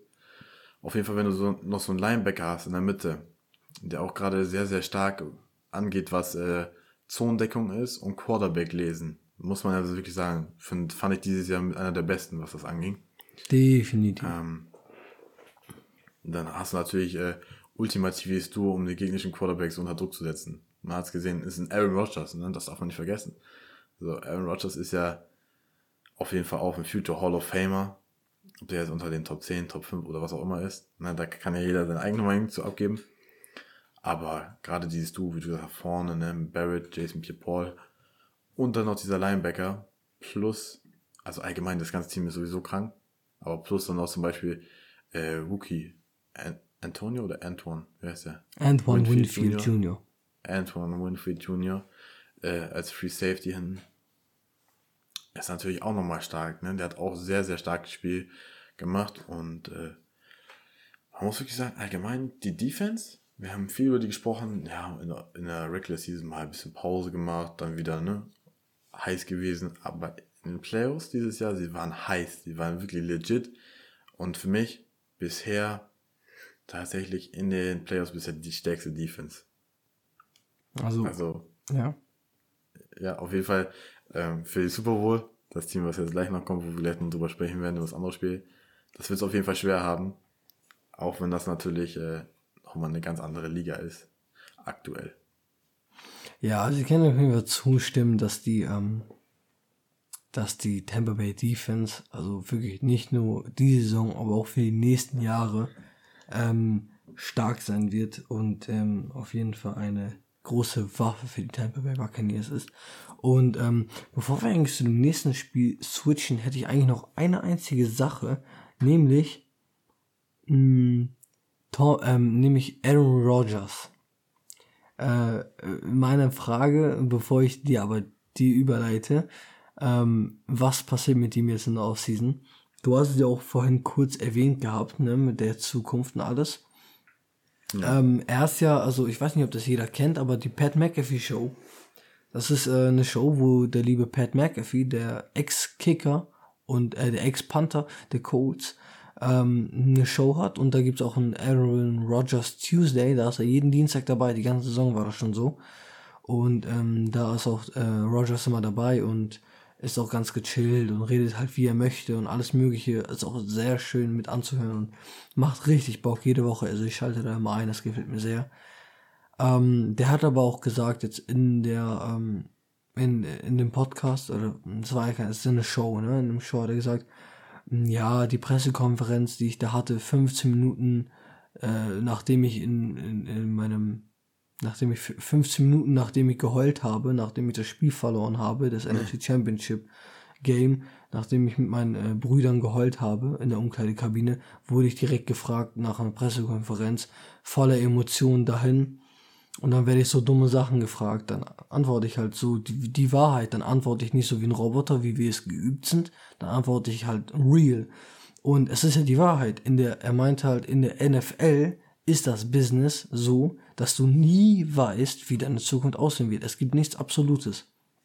Und deswegen hat er auch so ja. geantwortet, dass er nicht weiß, was in der Zukunft passieren wird. Er geht davon aus, dass er bei den Packers bleiben wird. Und er kann sich auch nicht vorstellen, warum nicht. Und es ist auch sein Traum, so wie bei Kobe Bryant zum Beispiel oder Tim Duncan, ähm, immer für immer bei einem Team zu bleiben, die ganze Zeit. Ähm, aber man weiß nie, was passiert, meinte er. Ähm, und deswegen eine kleine Entwarnung an die Packers-Fans. Ähm, Aaron Rodgers möchte auf jeden Fall bleiben. Und ähm, er hat aber auch gelacht, nachdem Pat McAfee gefragt hat, ach, du bist ja schon, ähm, wie ich gehört habe, am äh, Verträge verhandeln, mehr Geld, alles mir hat auch gelacht, weil äh, das Spiel ist gerade vorbeigegangen. Also das Spiel ist, ist, so zwei Tage her und angeblich hat er schon die Verträge äh, verhandelt. Das ist natürlich Bullshit, ne? Also das stimmt auf jeden Fall nicht. Ja, ähm, ich glaube, er bleibt bei den Packers. Ähm, und ja, was ist deine Meinung?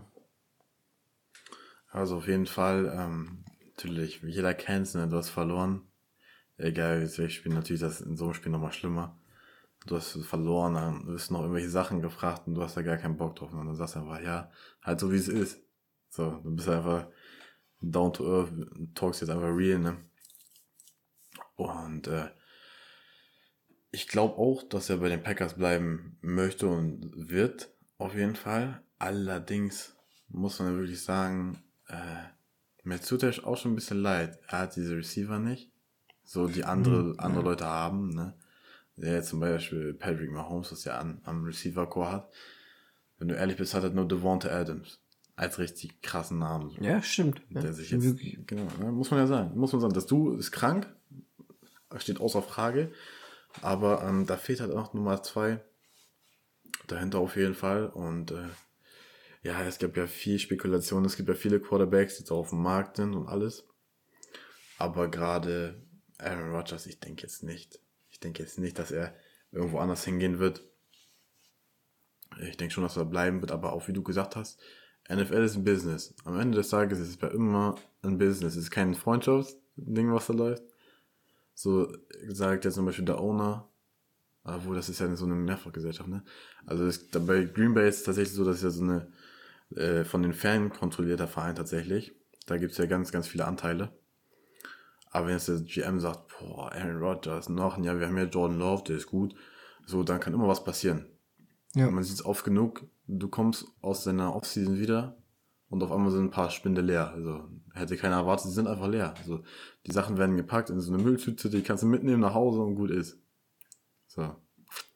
Das passiert dann meistens in der Offseason. Und äh, wie du gesagt hast, Ende ist ein Business, da kann alles passieren. So, Aaron Rodgers war ehrlich. Man sieht es jedes Jahr das kann auf einmal passieren, dass jetzt Aaron Rodgers gesagt hat, ja, okay, äh, ihr gebt mir nicht das Geld, was ich verdienen möchte, sagen wir mal, wenn ihr jetzt Verträge verhandelt, so, dann gehe ich. Aber es kann auch sein, ja, wir haben jetzt Jordan Love gut genug ausgebildet, wollen jetzt mit dem weitermachen. Dann sagt Aaron Rodgers bestimmt dass er bleibt als Backup. So, kann ich dir auch schon sagen, ne? Ist logisch, dann wird er natürlich auch getradet. Aber am Ende des Tages denke ich auf jeden Fall, dass er bei Green Bay bleibt. Das ist einfach, ist ja wirklich schon eine Liebe, so, ne? So ein, schon ein bisschen so eine Hassliebe teilweise auch mit Mike McCarthy damals noch. Aber ähm, wenn er seinen Receiver kriegt, dann auf jeden Fall und auch so allgemein. Ich meine, der liebt die Stadt, der liebt die Fans, der liebt diesen Verein, der lebt das, ne? Der lebt wirklich Green Bay. Definitiv. Ähm, wie, du, wie du schon gesagt hast, wie ein Aaron Rodgers-Fan, einfach mal Pat McAfee Show ein bisschen angucken.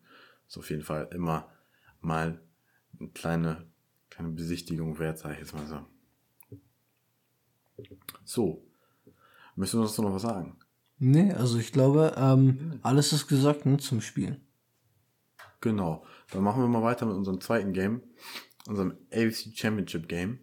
Und zwar Buffalo hat gegen Kansas City gespielt. Hey wieder. Wir wollten ja, hast du gesagt, direkt No Front, ne? Dass das das äh, schlechtere Spiel so an sich war.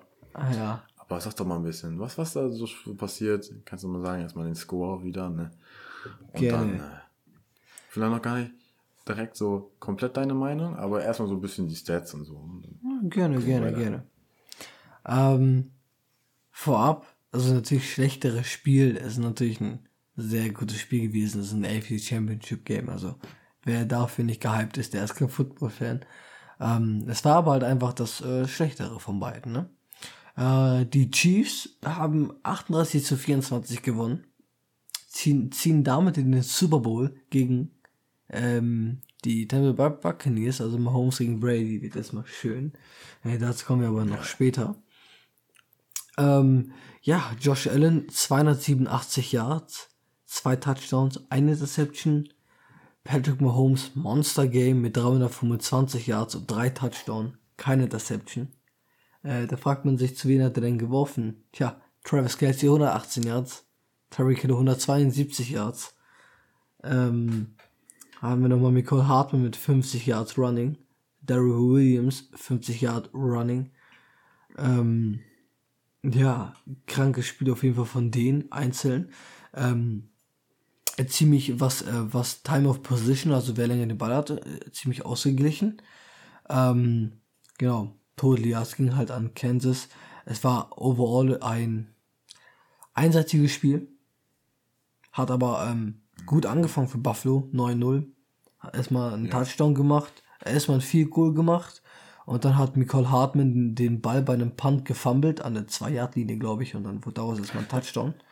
Ähm, Ja, genau. Genau, auf jeden Fall war das dann. Aber dann kam erstmal 21 unanswered Point von den Chiefs, wie wir es kennen. Ähm, und waren dann plötzlich 21 zu 9 vorne. Dann kam noch zur Halbzeit ein Field Goal von den Bills und dann war es 21 zu 12 zur Halbzeit. Und ähm, ja, bevor ich weitermache, Luca, was hältst du, was, auf jeden was sagst du? Ja, auf jeden Fall, du hast ja schon gesagt, Nicole Hartman, ne, das Ding da, das war ja ein Punt.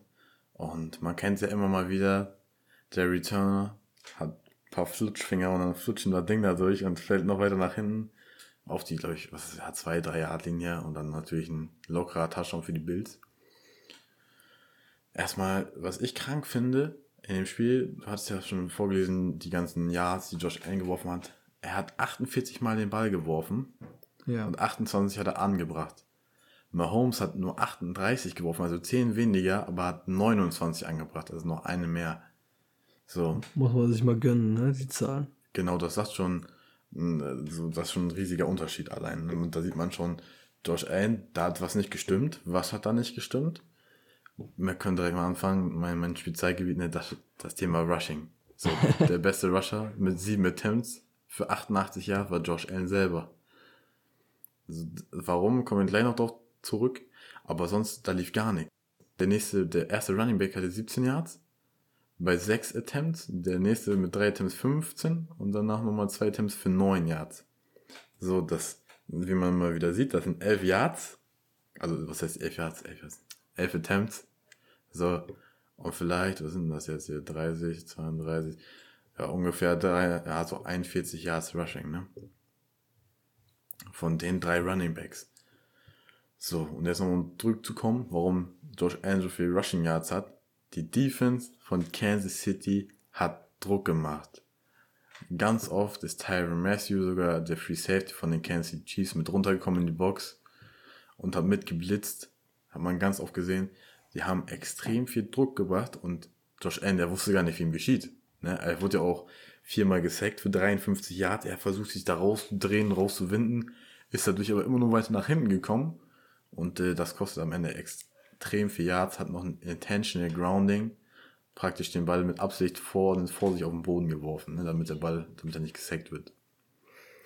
Ähm, man kann sagen, also hier wieder, ich denke mal, du unterschreibst es jetzt gleich, der Typ, der war auf der Flucht. Ja, ist das schreibe ich so gerne. Es gibt kein Morgen mehr, ne? Man muss ja sagen, 88 Yards, das passiert natürlich dann immer, wenn er aus der Box raus muss und dann scrambled und losrennt. Er hat ja einen ganz langen, ich glaube, was waren das? 18, 18 Yards oder so? Bis kurz vor die Endzone, glaube ich sogar. Oder bis zur Hälfte. Ja, Irgendwie genau. Das war runtergeslidet, ja. genau. Ja. Und ähm, ja, Josh Allen, der hatte also teilweise die, die Defense, muss man sagen, die haben gut gedeckt. Und der Pressure war natürlich extrem hoch. Josh Allen hatte nicht viel Zeit und man hat gesehen, da hat dann nichts geklappt. So, die Pass Attempts sprechen natürlich für sich 48. Das ist extrem viel. Die haben das Rushing Game gar nicht reingekriegt. Dadurch lief schon mal gar nichts. Und Josh Allen konnte den Ball nicht von dem Vieh anbringen. Hinten war zu. Vorne kam der Druck. Was hat er versucht? Entweder selber zu rennen oder sich aus den Sex rauszudrehen, ist immer wieder nach hinten kommen und da haben sie ja sich verloren. So. Und äh, all in all, Pat Mahomes, man muss sagen, starkes Spiel, so wie, so wie man ihn kennt. Keine Deception, keine Fehler gemacht, nur einmal gesackt worden und nicht mal für Loss. Also, man muss sagen, die Chiefs, die waren wieder on fire, ne? Sogar ein bisschen, ein bisschen Rushing Game, aber bei den Chiefs ist es ja wirklich so, die brauchen das ja gar nicht unbedingt. Sie haben jetzt ja, ein bisschen über 100 Yards Rushing. Aber, wie du schon gesagt hast, Travis Casey, 118 Yards. Tyree Kill, 172 Yards. Ne? Das, äh, das reicht einfach. Pat Mahomes, er kann es tatsächlich mit seinem Arm alleine regeln. Das komplette Spiel. Er war wieder komplett da nach seiner vermutlichen Concussion. Er war im Concussion-Protokoll, wurde aber schon relativ schnell, ich glaube, war das Mittwoch, wurde er schon wieder geklärt und hat ja, im Training schon teilgenommen. Ja. ja, genau. Und ähm, ja, der Typ, der war on fire. Der hat locker, wie du schon gesagt hast, runtergespielt. Buffalo natürlich am Anfang vorne gewesen mit neun Punkten, aber so wirklich gefährlich fand ich, waren die Buffalo Bills den Chiefs jetzt nicht. Okay, die Aufholjagd, ne, natürlich, das muss auch erstmal schaffen. So. Aber danach, Pat Mahomes hat das Ding locker runtergespielt und äh, am Ende natürlich deutlich verdienter Sieg. Wir haben ja schon Ewigkeiten drüber gesprochen, ja, Chiefs, Super Bowl, ne. Die sind einfach, ja, wie, das ist wie vorhin. Da, die sitzen auf diesem Thron und bisher kommt da keiner, keiner wirklich ran. Die Raiders haben es einmal geschafft in der Regular Season. und jetzt geht natürlich, wie du schon gesagt hast, kommen wir gleich noch drauf. Tom Brady kann ihn vom Thron stoßen noch nicht hier wieder. Was sagst du? Ähm, ja, also ich weiß nicht, ob das überspitzt ist, aber ich würde sagen, dass äh, die Chiefs jetzt wirklich ähm, dieses Jahr und auch meiner Meinung nach letztes Jahr äh, so wie Alabama dieses Jahr in Colleges. Wenn du als Gegnerteam es nicht schaffst, in jedem Drive mit einem Touch, Touchdown ähm, anzuworten, du kommst ja. nicht hinterher. Du kommst nicht hinterher, wirklich. Sie machen, sie, sie sind, die, die Chiefs sind gnadenlos, die haben so viele Waffen. Und sie haben Nicole Hartman, sie haben Sammy Watkins, sie haben Travis Kelsey, der beste, einer der besten Titans ever. Sie haben Tyreek Hill, der schnellste Receiver in der, in der NFL. Ja. Das hat man noch heute gesehen, das hat man auch am Wochenende gesehen. Ein einfacher Slant nimmt er für 90 Yards fast für einen Touchdown, rennt die ganze Defense durcheinander, also wirklich überholt sie komplett. Das war einfach, das war einfach nur krank. Und in den letzten Jahren war das immer so, dass die Chiefs, deren Schwachpunkt war ja immer die Defense von denen. Aber deren Defense ist halt wirklich von mittelmäßig zu letztes Jahr gut zu dieses Jahr stark bis Elite geworden. Wirklich.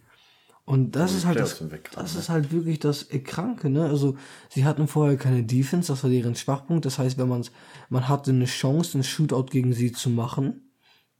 Aber jetzt schaffst du es nicht mehr. So einfach ein Shootout. Wirklich. Es ist einfach nur krank. Die Chiefs sind ein Cheatcode und man hat aber keine Chance gegen die Young Goat äh, Mahomes, wirklich, ne, ohne Spaß. Ähm, ich bin halt wirklich ein richtiger Supporter von Mahomes und ähm, klar, also meine, also ich persönlich würde trotzdem sagen, wenn jetzt ein Deshaun Watson jetzt die Waffen hätte und den Trainer hätte und diesen dieses System hätte oder Matthew Stafford oder ja, ja solche Leute halt, ne, oder ja, Die machen auch fast dasselbe, aber nur fast halt, weil Mahomes ist halt einfach Mahomes. Ähm, ja. ja, das ist halt meiner Meinung nach dazu, ne? Und ich sag dir ganz ehrlich, ne, Luca, ich weiß nicht, ob du mir zustimmst, aber wer ist für Ja. dich denn das beste Receiving-Duo? Äh, meiner Meinung nach ist es diese Saison auf jeden Fall äh, Travis Kelsey und äh, Hill. Ja, muss man, also, das stimme ich dir natürlich komplett zu, ne? Also der Titan, Travis Casey und Right Receiver als Hill, also das ist einfach. Du kannst, das Problem ist ja, für Leute, du kannst ja natürlich, äh, wie schon im letzten Spiel bei den Packers, kannst natürlich ein Double Coverage auf jemanden schicken. So. Aber schickst du ein Double Coverage auf jemanden, dann hast du natürlich immer diese Man-to-Man-Situation. Und Man-to-Man brauchst du Tyreek Hill, ne? Da hast du verloren. Tyreek Hill ist schneller als jeder. Kannst du mir, kannst du mir erzählen, wie du willst, kannst du hinstellen, wie du möchtest. So, der ist einfach schneller. Das heißt, wenn du ihn double teamen würdest, ist Travis Casey frei. Äh, frei, genau. Frei. Fry. So. Frei. Ne? Und dann ähm, ist das ein Man-to-Man und Travis Casey, Man-to-Man, er, er kann es halt einfach so. Ne? Also gerade im 1 gegen 1, der holt dir fast immer den Ball. 118 Yards und 172 Yards, die sprechen einfach für sich. Die ganze Season über waren sie ja wirklich schon extrem krank. Und ähm, deswegen, wie du schon gesagt hast, völlig zu Recht, das beste äh, Duo, was Receiving Jahr angeht, natürlich mit Pat Mahomes, ne? der Coach, alles zusammen, das macht dann halt am Ende auch, ne? muss man ja wirklich sagen. Und ähm, deswegen, ja genau, und dann würde ich mal sagen, das Duo wird auf jeden Fall im Super Bowl auch zerreißen. Also kannst du mal eben deine Meinung eben sagen? Ja, also auf jeden Fall. Ähm, ja, wie schon gesagt, ne? Das beste Receiving Duo in der NFL.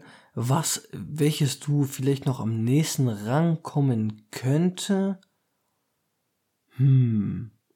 Das ist wirklich wieder eine schwere Frage, aber wenn ich auf ein Team tippen könnte, wären es für mich die Bills entweder mit Stephon Diggs und John Brown oder halt Stephon Diggs und Cole Beasley oder halt ähm, Justin Jefferson und Adam Thielen. Ähm, das sind halt für mich die einzigen Optionen. Und, ähm, und da merkt man halt den Unterschied, ne? Adam Thielen, Adam Thielen ist kein Tyreek Hill oder kein Ja- Travis Kelsey Type Player, ne? Und Auf Justin Jefferson ist auch kein Tyreek Hill und, Just, äh, und Travis Kelsey Type Player. Da sieht man halt einfach wirklich den äh, Unterschied. Okay, man könnte vielleicht noch sagen DK Metcalf und äh, Tyler Lockett, aber von den Seahawks, aber auch für mich keine Konkurrenz da. Genau, du hast halt einfach nicht diesen, also es geht ja erstmal an sich um diesen Player-Type, ne, dieser Speedster. Tyreek Hill, das ist ja wirklich komplett Speedster, ne, der geht dir die, wie du schon gesagt hast, die Slant, der geht weg. Und Trotz er hat auch noch die Athletik, ne? Jumpballs, Digga, die Genau. holt die da oben weg. Eben. Und Also, das ist ja wirklich dieses komplett Speed-Athletic-Paket. Er ist halt nicht so mega kompakt, muss man ja sagen, ne? Aber dafür, wie du gesagt hast, er fängt halt gefühlt alles und er rennt halt. Ihr müsst euch das immer noch vorstellen, ne? Der Slant, er geht ja, wie hier wieder von gesagt hat, kurz zwei, drei Yards, ne? Zwei, drei Steps und dann cut der rein. Und in dieser Mitte ist eigentlich diese, man sagt immer so schön, diese No-Fly-Zone, ne? Also da ist wirklich teilweise mit am schwierigsten auch einen Ball anzubringen. So, dann bringst du den Ball an und aus der Mitte, müsst ihr euch vorstellen, es kommen ja alle, alle Verteidiger kommen ja auf die Mitte mal praktisch zugerannt. Er hat ja auch drei Und vor sich. Ja, genau. Er hat trotzdem noch drei oder teilweise auch vier Leute vor sich und er rennt diesen Leuten weg. Oder springt drüber und rennt dann weg. Das muss ihr mal vorstellen. Springt mal über jemanden rüber und versucht dann wieder in den Tritt zu kommen, dass euch, dass ihr nicht von hinten weggeholt werdet. Und dieser Mensch, er schafft es einfach immer wieder und ich, keiner kommt an ihn ran. Also für mich dieses Jahr äh, nicht dieser typische Nummer 1 Receiver, weil er lebt davon natürlich auch, dass Travis Casey natürlich auch so eine starke Anspielstation ist, weil er kann nicht immer komplett durchrennen, ne? Ist ja auch klar. Ja. Ähm, das Duo macht's, finde ich. Bei den Kansas City Chiefs das Duo macht's. Ja, definitiv. Und ähm, äh, ja, also ich meine, ich sehe da auch keine große Bedrohung ähm, zu den ähm, zu den Tampa Bay Buccaneers und damit würde ich auch direkt eigentlich zum nächsten Thema überleiten mit unseren Picks eigentlich für den Super Bowl. Und ähm, Genau. Luca, ich weiß gar nicht, möchtest du anfangen? Ja, auf jeden Fall. Also, wir haben jetzt schon über beide Spiele gesprochen. Tampa Bay gegen Kansas City ist ja der Super Bowl. Tatsächlich das erste Mal, dass ein Team zu Hause spielt, die Tampa Bay Buccaneers spielen zu Hause. Und ähm, jetzt natürlich die Frage, ich weiß gar nicht, Fans werden, glaube ich, da sein. Ich weiß gerade gar nicht, wie viele.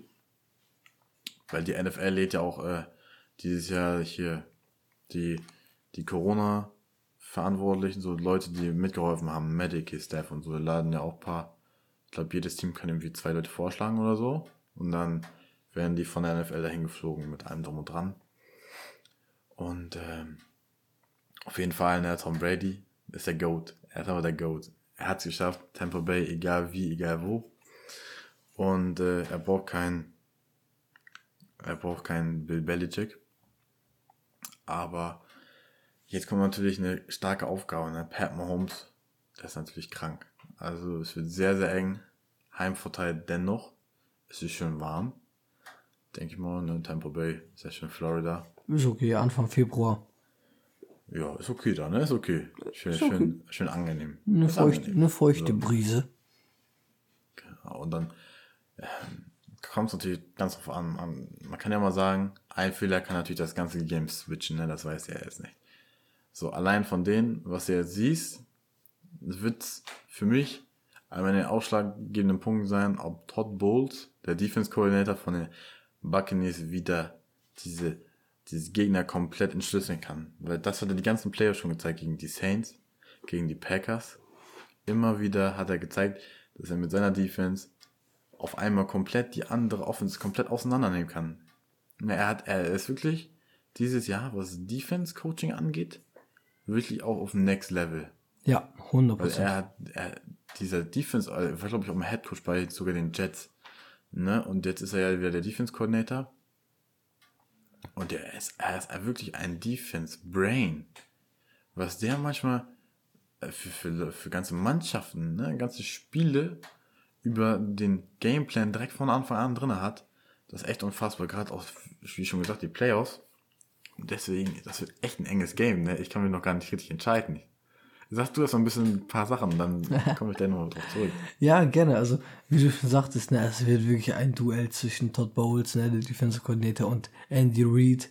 Ähm, ich bin so gespannt, was passieren wird. Ich kann mich auch selber kaum entscheiden. Also, schafft Todd Bowles es wirklich die, die, äh, die Offense äh, halbwegs. Also, ich glaube, man kann die Chiefs Offense nicht stoppen. Es geht nicht. Aber schafft man, schaffen sie es irgendwie, äh, dass die Chiefs einen Gang runterfahren müssen. Ähm, die Defense ist auf jeden Fall in der Lage dazu, glaube ich. Ähm, die Defense und wenn dann die Rams Defense in meinen Augen sind die einzigen Defenses in der Lage, äh, in der Liga, äh, dieses Chiefs Team ein bisschen zu stoppen, ein wenig in Schach zu halten. Ähm, es muss halt wirklich, also damit die Bucks gegen die Chiefs gewinnen, in meinen Augen, muss alles perfekt laufen. Mahomes muss Fehler machen. Die Defense muss wenigstens so, äh, muss so viel Druck machen, dass die Chiefs Eingang runterfahren müssen und nicht ihr Spiel machen können. Und die Offense muss on fire sein. Die Offense darf sich keine Fehler erlauben. Ja, auf jeden Fall. Diese drei Punkte sind key. Ähm, und ähm, ja, dann ist es halt das Matchup Young Goat gegen ähm, Goat. und ähm, ich würde sagen, dass ich, also ich glaube, also am Ende des Tages, Tom Brady ist, ist Goat halt. Ne? Man kann ihn nicht leicht abschreiben. Wenn er die Chance hat, im vierten Quarter mit einem Touchdown hinten nochmal zurückzukommen, wird er es, glaube ich, schaffen. Ja, dann wird er zurückkommen. Aber ist es halt drauf, dass es gar nicht dazu kommen wird, dass es ein One-Score-Game wird im vierten Quarter? Du sagst komplette Power. Nein, nein, nein, ich glaube nicht komplett. Ich glaube so halt ein Score und ein Field Goal oder so. Auf jeden Fall. Oder dass es Ja. vielleicht, äh, dass, dass sie vielleicht rankommen und einen Touchdown, aber dann die Chiefs den Ball haben und die restlichen drei, vier Minuten runterlaufen lassen mit dem Ball. Ähm, ähm, auf jeden Fall, keine Ahnung. Also ich glaube nicht, dass alles bei den Buccaneers, Buccaneers perfekt laufen wird und ich nehme die Chiefs, so wie eigentlich schon Anfang an, von Anfang an der Saison, wie ich schon gesagt habe, dass die Chiefs den Super Bowl holen. Glaube ich noch immer, dass die Chiefs den Super Bowl holen. Ja, das ist auf jeden Fall natürlich ein sinnvoller ne, Pick und man kann es natürlich verstehen. Ähm, ich sage jetzt einfach mal die Buccaneers, so ne, ein bisschen, bisschen gegen, dagegenhalten. Ähm, Tom Brady ist der Goat. Ich glaube, wenn er die Chance hat, dann wird er sie nutzen und irgend, ich weiß nicht auf welcher Seite, aber irgendwo wird dieses Big Play passieren. Dieses Big Play, was das Spiel entscheiden wird. Ob es von der Defense sein wird, ne? Was So von wie- von den so wie letztes Jahr von Wasp. Von den Chiefs. Ja. Irgendwas wird passieren. Ich sagte, es ist irgendwas wird passieren, was das Game komplett entweder umdreht oder halt komplett entscheidet, ne? Und äh, ja, für mich ist halt der Key einfach die, die Tampa Bay Buccaneers Defense.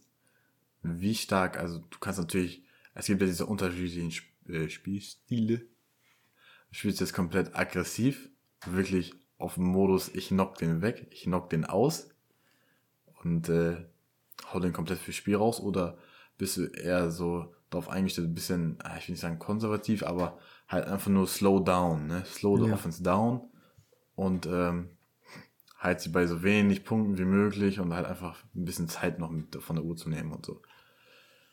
Weil, dass Tom Brady eine Interception werfen wird, ich glaube ja. Ich bin mir fast sicher, der Honey Badger, der ist heiß. Dass Pat Mahomes eine Interception werfen wird, ich glaube, so ein getipptes Ding, weißt du selber, kann immer passieren. Ne, und dann, äh, wie du gesagt hast, beide haben krassen Pass Rush. Also das wird so ein krasser Schlagabtausch. Wer da nicht einschaltet, da weiß ich auch nicht mehr. Ne, also das muss man wirklich sagen, das ist so ein offenes Ding. Ich sag Tampa Bay, du sagst Chiefs. Wir werden euch berichten. Noch nicht nächste Woche, sondern erst übernächste. Der Super Bowl ist nämlich am 7. Februar. Fängt an um 22.40 Uhr, glaube ich, auf Pro 7.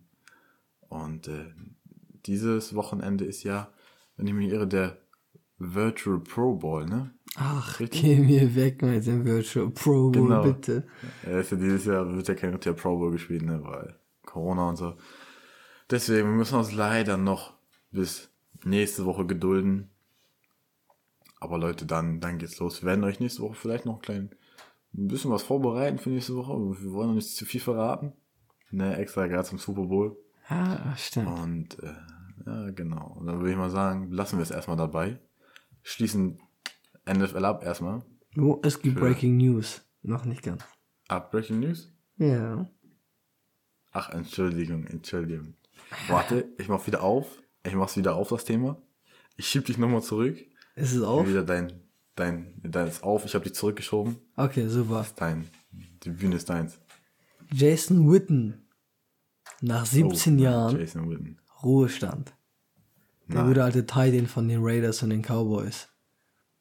Cowboys hat vor, einer, vor ungefähr einer halben Stunde announced, dass er ähm, in den Ruhestand gehen wird und jetzt erstmal aufhören wird mit Football.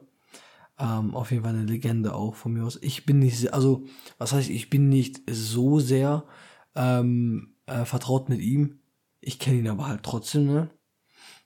Ähm, natürlich, er war jetzt halt ähm, bei den Cowboys eine lange, lange Zeit eine Legende dort, war bei den Raiders und Ja. ähm, daher kenne ja ich ihn halt auch. Ich weiß halt, er ist eine Titan-Legende, er ist schon so lange dabei. Und er, ähm, war doch, er war doch schon, sogar schon retired. Nach Cowboys ist er doch ein Jahr in, in Ruhestand und wollte dann doch wieder spielen und dann ist er jetzt zu den Raiders gegangen. Genau, und jetzt hat er noch einen Ein-Tag-Vertrag, also einen One-Day-Deal, hat er jetzt mit den Cowboys abgeschlossen, um extra als Cowboy in Ruhe, als Cowboy selber in den Ruhestand zu gehen, was ich auch nochmal ganz schön finde. Ähm, und die andere Retirement, die kam, die war aber schon gestern, also nicht Breaking News, also vor zwei Tagen sogar, glaube ich schon. Ähm, Greg, Greg Olson hat auch retired. Nach 14 Jahren aber. Nicht nach, nicht nach, also nicht nach 17 Saisons, wie jetzt äh, Jason Witten, sondern nach 14.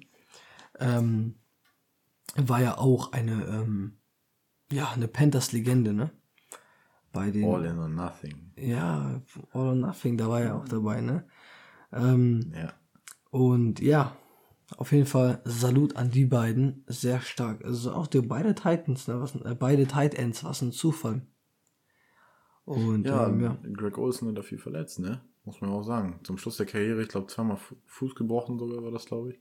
ja, stimmt. Seine Saison hat ja auch frühzeitig dieses Jahr gerne mit den Seahawks wegen seiner Verletzung. Genau, die letzten, glaube ich, sogar drei Jahre, ey, viel. Und All in or Nothing war ja, glaube ich, auch noch verletzt. Also der, den hat er wirklich oft leider erwischt, weil man muss ja sagen, damals noch die Zeit Panthers, der war Elite, ne? Der hat, das war Cam Newtons Nummer 1 Anspielstation. Hat immer Spaß gemacht, beiden zuzugucken. Und genau wie du schon gesagt hast, diese, diese Eintagesverträge, die kommen ja ganz oft zustande, wenn Spieler schon sehr, sehr lange damals bei dem Team gespielt hat, wie Jason Witten jetzt bei den Cowboys, dass er halt auch als Cowboy retiren kann. So, das passiert das öfter mal. Das ist, ist halt schon mal üblich so, ne? Der, der letzte Respekt, der letzte Salut an den Spieler. Mhm. So. Hast du noch eine Breaking News? Ich denke nicht. Nee, diesmal lasse ich dich in Ruhe. Diesmal nicht. Mhm. Okay, nein. Rüberschalten. Dann, dann mache ich es jetzt wieder zu. Ich hole dich schnell mit raus. Ich mache schnell wieder zu. Also.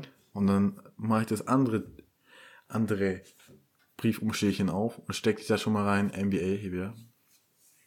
Unser Super. nächster Bereich, die NBA. Drittes Quarter, meine Damen und Herren. Drittes Quarter. Wir sind im dritten Quarter angelangt. Und äh, ja, ich würde sagen, du startest einfach mal ne, mit deinem kleinen Bereich hier, so ein bisschen Trade-Block. Kannst du mal ein bisschen sagen, was hier ein bisschen so abgeht gerade? Ja. Ein paar Trade-Rumors und so. Also, die, ähm, die, die, die Gerüchteküche, ne? Die ist ja jetzt auch äh, nur am Brodeln, ne, würde ich sagen. Und die ja. Trade Deadline ist, kommt ja auch immer näher, ne? Äh, die ist ja auch immer gerne so Mitte, Mitte, Mitte Februar, Mitte Februar immer meistens so um den Dreh. Dies Jahr ist es vielleicht ein bisschen anders wegen ähm, Covid. Bin ich mir noch nicht ganz sicher. Darüber wird noch geredet, aber normalerweise ist sie immer im Februar und dort passieren auch die meisten Sachen. Darum fängt es nochmal richtig an, die Gerüchteküche jetzt hier zu brodeln. Und wir haben uns ein paar Sachen rausgeschrieben. Zum einen sind die Pelicans bereit, Lonzo Ball und JJ Reddick zu traden.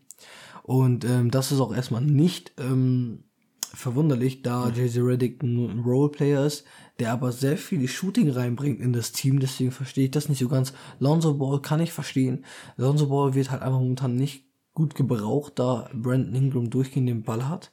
Der, ähm, und Lonzo Ball ist halt ein sehr guter Off-Ball-Point Guard, aber den brauchen sie einfach momentan nicht. Ähm, die, die Anspielstation für die Pelicans wären hier die Warriors, weil die Warriors wollen Ubri Jr. und seinen großen Vertrag loswerden. Ähm, sie brauchen Ubri Jr. nicht, er kann sich nicht richtig, äh, findet sich nicht ganz ein. Meiner Meinung nach schon. Also ich finde, es ist ein gutes, ein guter Fit bis jetzt, aber auf jeden Fall könnte man da seine Augen auf jeden Fall nochmal lassen. Äh, Pelicans Warriors, vielleicht auch Pelicans Knicks. Ähm, wurde auch oft gesagt, Lonzo Ball zu den äh, nix, da bin ich eher unsicher. Sie haben halt ähm, Obi Toppin, sie haben halt RJ Barry, Julius Randle. Ich verstehe nicht ganz, was das bringen soll. Zu den Warriors würde ich cool finden, weil ich bin ein, ich bin ein Alonso-Fan ne, hier. Und äh, Warriors wäre eigentlich ziemlich cool. Ähm, der, der, der, nächste, der nächste Name ist allgemein für die Nets. Die Nets suchen sich einen Big Man. Ähm, das suchen sie schon länger, weil deren Defense, also meine Augen bluten beim Zugucken, wirklich. Die Teams können da einfach Grausam. durchrennen. Sie haben ihre Big Three, aber sie haben keine Defense. Und ohne Defense schaffst du nichts. Die haben, glaube ich, die, die 19 schlechteste Defense in der NBA momentan und kannst dir noch äh, im Schnitt 120 Punkte äh, drauf auf die Mütze. War aber gut gegen die Heats jetzt vorgestern Nacht, ne? Nur 85 Punkte zugelassen, also da Props genau. raus, ne? Aber trotzdem ist es, das geht nicht und äh, erstmal haben sie versucht, Kevin Love von den Cavaliers zu holen. Dann äh, war, waren Gespräche. Dann Javel McGee und jetzt Andre Drummond, weil die Cavaliers haben halt einfach drei Big Mans. Und die Cavaliers, Genug. der Front Office der Cavaliers meinte auch, wir wollen jetzt erstmal unseren jungen Spielern so viel Spielzeit wie möglich geben, deswegen nimmt ruhig was mit. Und höchstwahrscheinlich werden die ähm, Nets jetzt Andre Drummond von seinem Vertrag freikaufen. Ähm, also auch da nochmal aufpassen, Leute. Äh, der dritte Trade, ähm, ja, äh, Gerücht ist dann einmal mhm. Derrick Rose zu den Clippers. Ähm, es ist auch kein Geheimnis, dass Derrick Rose ähm, diese Saison und letzte Saison auf dem Trade-Block ist und weg soll. Äh, nicht da, nicht, dass er schlecht ist, nur einfach, weil er einfach momentan sehr gut spielt und halt viel Value bringt. Ähm, und zum anderen jetzt die Lakers nicht mehr, weil die Lakers haben jetzt ihren Point Guard in Dennis Schröder. Äh, aber die Clippers brauchen noch äh, einen guten Point Guard. Und da ist Derrick Rose auf jeden Fall ähm, eine Option. das war es jetzt eigentlich erstmal zu den Trades momentan. Äh, ich übergebe dir erstmal den Ball, Luca, ne? Ja, übergib mir mal den Ball, ne? Auf jeden Fall, äh, wie, wie du schon gesagt hast, teilweise natürlich sehr interessante Sachen. Ähm, Gerade, wir sprechen ja gefühlt jede Woche im Moment über die Nets und die neue Big Three. Wir haben ja gesagt, sie haben sehr, sehr viel weggetradet. Ne? Ihre, ihre Defense ist weg. Sie haben's, sie haben ihre Defense weggetradet Ja. für James Harden. James Harden ist natürlich ganz klar bekannt als ähm, der Defense Player Nummer 1.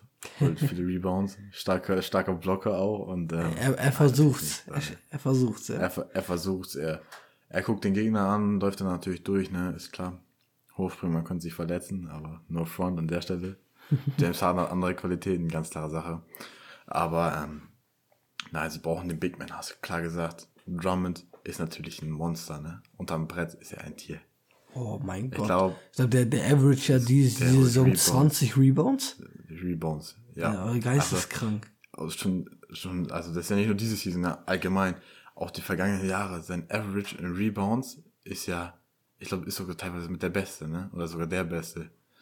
Und ähm, wenn du natürlich so jemanden unterm, unterm Brett hast, nochmal in der Defense, wäre natürlich perfekt für die Nets. Und ähm, ja, da auf jeden Fall gespannt sein. Derrick Rose, hast du ja auch schon erwähnt, ähm, zu Clippers. Ist natürlich schon Ewigkeiten in der NBA hat schon so viel durchgemacht, ne? muss man wirklich sagen. Es gibt ja so viele traurige Stories, haben, hast du, glaube ich, letzte Woche schon angesprochen, ne? Sehr emotional auch, Ja. was da alles Derrick passiert. Rose, ich würde heulen, wenn ich wieder Genau. über den reden würde. Ja, genau. Was Ich habe auch, ey, ich habe auch ein Jersey von ihm, also so ist es nicht. Ja. Und ähm, genau deswegen auf jeden Fall sehr, sehr emotional. Und Lonzo Ball, JJ Reddick, da würde ich auch gespannt sein, wenn es tatsächlich passiert so, du hast gesagt, nix, kannst du dir nicht vorstellen.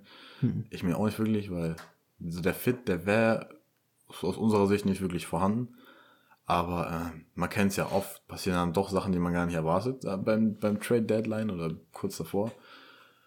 Und allgemein, das sind natürlich nur so ein paar Gerüchte. Es wird noch viel, viel mehr Trades passieren. Und äh, ich würde sagen, da werden wir euch auf jeden Fall auf dem Laufenden halten. Ja. Und dann will ich direkt mal mit dem nächsten Punkt. Ne? Wir wollten noch über LaMelo Ball sprechen. Und seine Minuten. Da gab es ja so einen kleinen Eklat, würde ich schon fast sagen. Schönes Wort, äh, sogar. Ich würde sagen, du haust jetzt mal echt mal ein dickes Ding raus, weil LaMelo Ball, du bist ja Fan von den Ball Brothers und so, das ist ein bisschen dein Ding. Hau doch mal eben was raus. Gerne doch. Ähm, ich fange mal an. Ähm, ja, ähm, es gab ein bisschen viel äh, Buzz around the league, ne? Mit LaMelo Ball und äh, den Charlotte Hornets.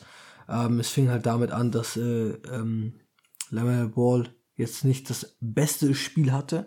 Ähm, vor kurzem mit fünf Turnovers in 16 Minuten. Ähm, wurde dann nach 16 Minuten gebencht und kam dann auch nicht mehr rein. Und dann wurde natürlich äh, der Head Coach äh, James Borrego auf jeden Fall nach dem Spiel gefragt, was da denn los sei. Und dann meinte er halt, ja, ähm, fünf Turnovers in 16 Minuten, das reicht für mich nicht. Das wirst du gebencht, auch wenn du, wenn du Defense in der Defense nicht, nicht mal in der Defense was einbringen kannst, wirst du auch gebencht bei mir. Ja. Und ähm, ja, dann gab es da halt auf jeden Fall ähm, viel Aufruhr, weil äh, der, der 19 Jahre alte Rookie äh, noch am Lernen und äh, das kann sowas kann so ein Spiel kann man auf jeden Fall passieren und ist ja nicht so, dass er das auch in der ganzen Saison so macht, ne? Also Lamelo Ball average 2,5 Turnovers pro Spiel jetzt in dieser Saison, Harden als Vergleich hier 6. Ähm, und deswegen ist es auf jeden Fall sehr unberechtigt gewesen, was er da macht. Auch die ganze Saison schon hatte, äh, hat Herr Borrego Lamelle Ball sehr, sehr, sehr, sehr komisch eingesetzt. Immer nur von der Bank starten lassen, weil er dachte, das ist besser. Und ich glaube, der hat auch jetzt von der Organisation ein bisschen Druck bekommen, weil seine Minuten sind eigentlich gar nicht weit runtergegangen nach dem 16 Minuten Dings. Äh, Nach dem 16 Minuten Dings. Also seit dem 16 Minuten Ja. Spiel. Ähm, Letztes Spiel auch 21, glaube ich sogar, ne? ja, letztes Spiel waren dann auch auf jeden Fall ein bisschen mehr. Ähm, und äh, ja, 21, 28 und ähm, ja, auf jeden Fall gefällt mir aber absolut nicht, wie die mit ihm umgehen. Und jetzt kommt, kam auch raus, dass Lamelle Ball anscheinend nach seinem Rookie-Vertrag, der in dreieinhalb Jahren ausläuft, nicht bei den Charlotte Hornets bleibt. Äh, die meisten Rookies freuen sich ja schon immer, dass der Rookie-Vertrag ausläuft, damit sie halt eine Extension machen mit seinem Team, mit dem Team und dann erstmal fett Kohle machen. Lamello braucht das nicht, Lamello hat genug Geld. Ähm, der kann sich auf jeden Fall konzentrieren, mit seinen Brüdern auf jeden Fall sich zu vereinen. Das ist ja immer so das Ziel von denen.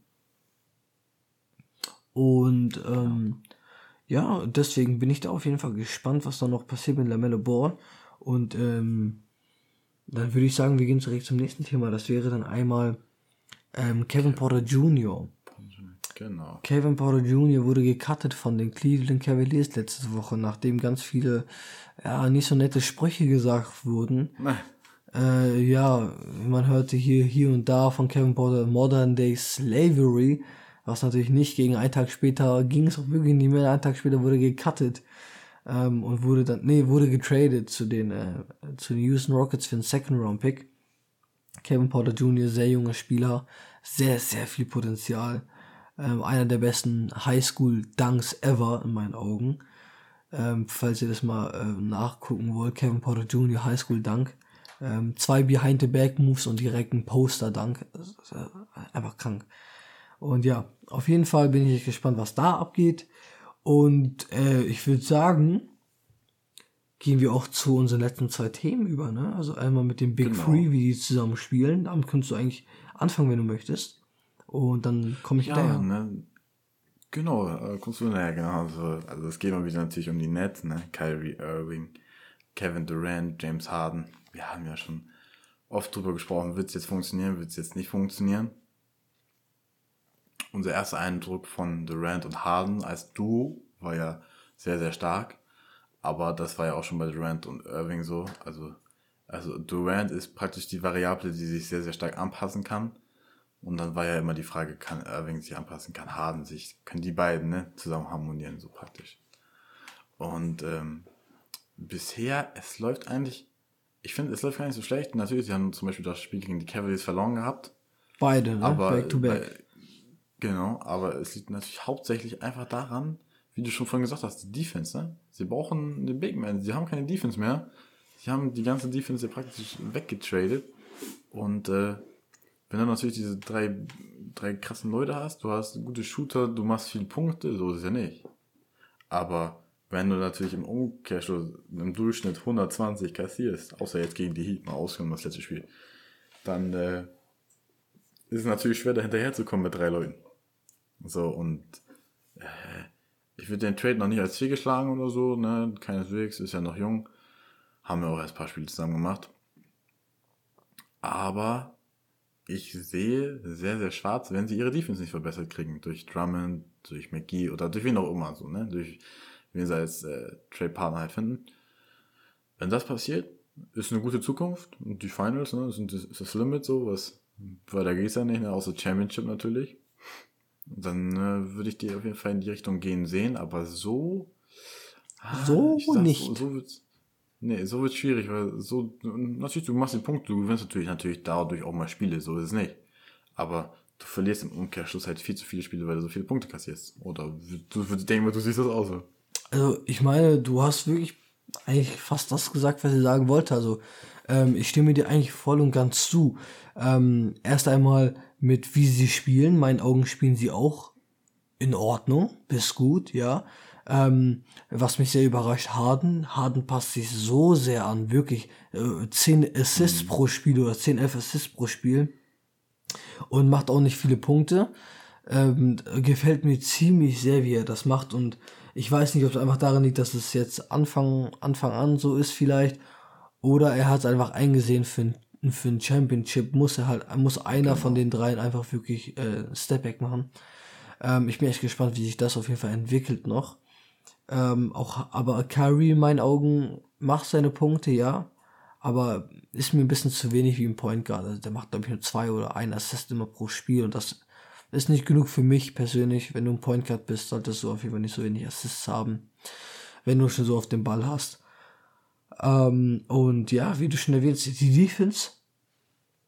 Die, die Defense, welche Defense? So, welche Defense? Welche Defense? Welche Defense? Und ohne Defense kannst du die Big Three noch so gut spielen lassen, noch so gut Harmonie drin haben, wie du geht. Ne? Also wie geht äh, gegen schlechte Teams kannst du ruhig noch gewinnen, aber gegen S-Tier-Teams hast du keine Chance mehr, ne? Vor allem, wenn ich ja. an die Playoffs denke, da hast du eine gute Gegner und eine Seven-Game-Series, Digga, da wirst du nicht überleben.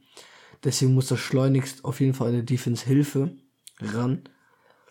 Und ähm, ja, das eine Spiel, das eine Spiel gegen die Cavaliers, das erste, was in Double Overtime ging.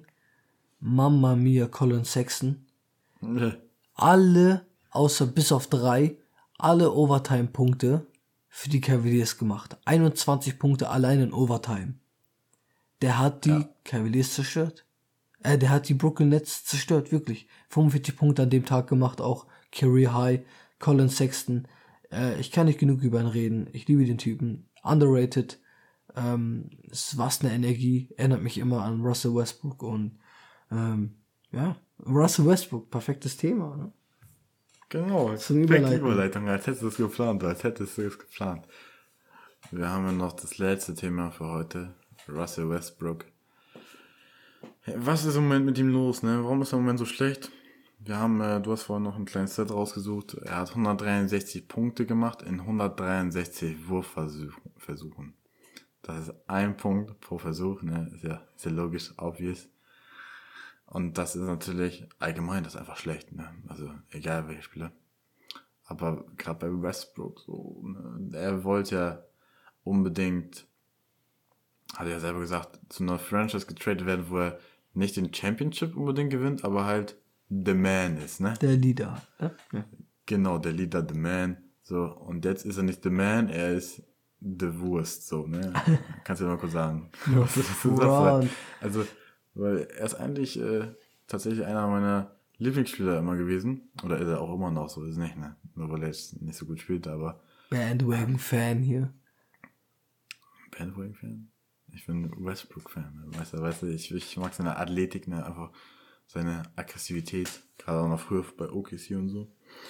Aber, ähm, ja, im Moment ist Katastrophe, ne? Allgemein die Besatz. Das ist ja im Moment äh, Bradley Beal, der kann einem leid tun, ne? Ja, definitiv. Also, ich weiß, unsere Meinungen spalten sich da etwa, was da so abgeht. Ähm, ich kann einfach meine Meinung sagen. Ähm, in meinen Augen spielt Russell Westbrook einfach nur schlecht, weil er einfach immer wieder, wenn er sich verletzt, einfach so schnell wie möglich wieder auf dem Feld geschickt wird. Ähm, er hat keine vernünftige Ruhezeit gehabt bis jetzt. Man sieht es einfach auch wirklich. Er spielt nicht mit der gleichen Energie, wie wir ihn kennen. Ähm, er ist halt einfach unwohl auf dem Feld und es ist einfach ungerecht zu sagen, dass er jetzt nicht mehr spielt, also er nicht mehr gut ist. Das stimmt in meinen Augen so nicht. Ähm, Natürlich nicht.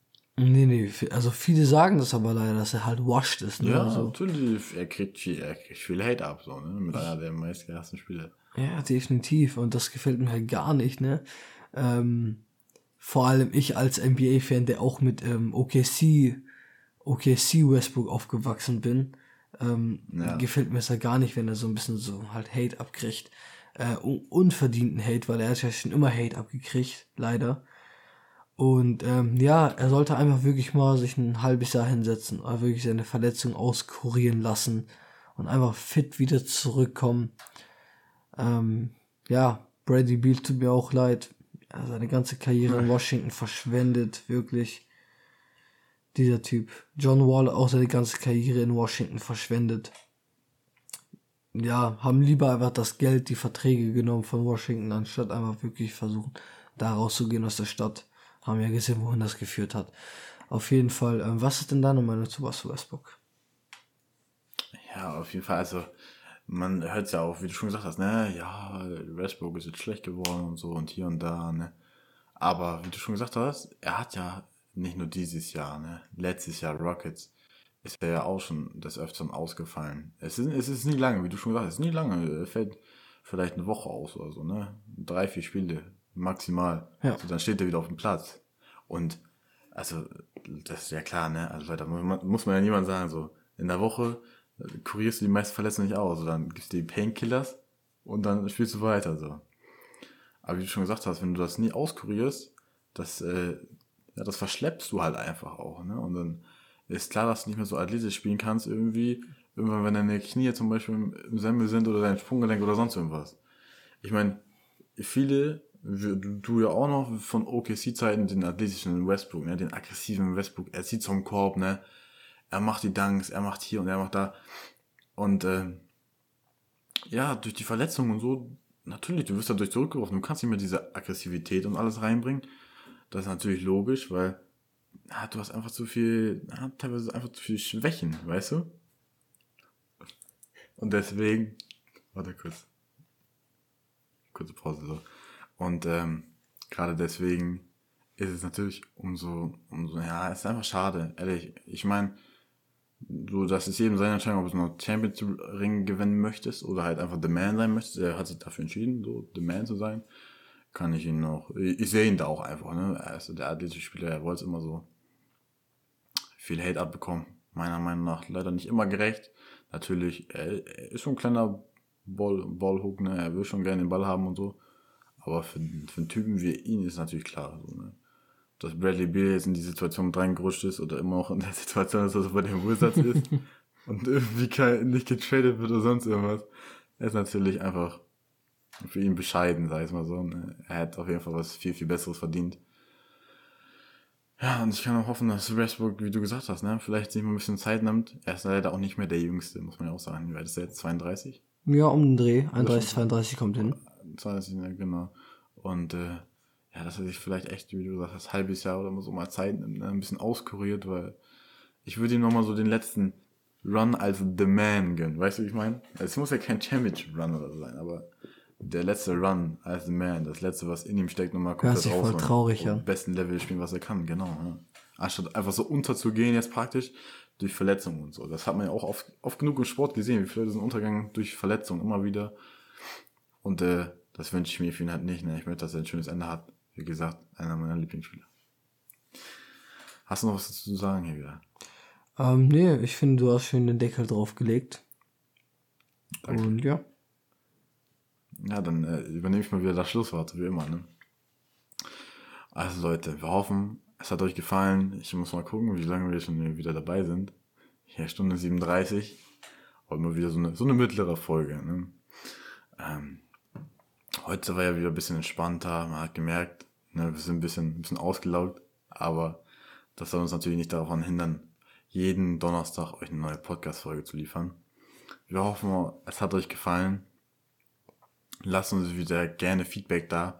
Wie auch schon bei den anderen Folgen, schön auf Instagram und so. Alles ist in der Beschreibung verlinkt, egal ob auf Spotify oder auf YouTube. YouTube könnt ihr Kommentare schreiben, ihr könnt auf Instagram schreiben. Twitter haben wir jetzt auch, könnt ihr auch schreiben.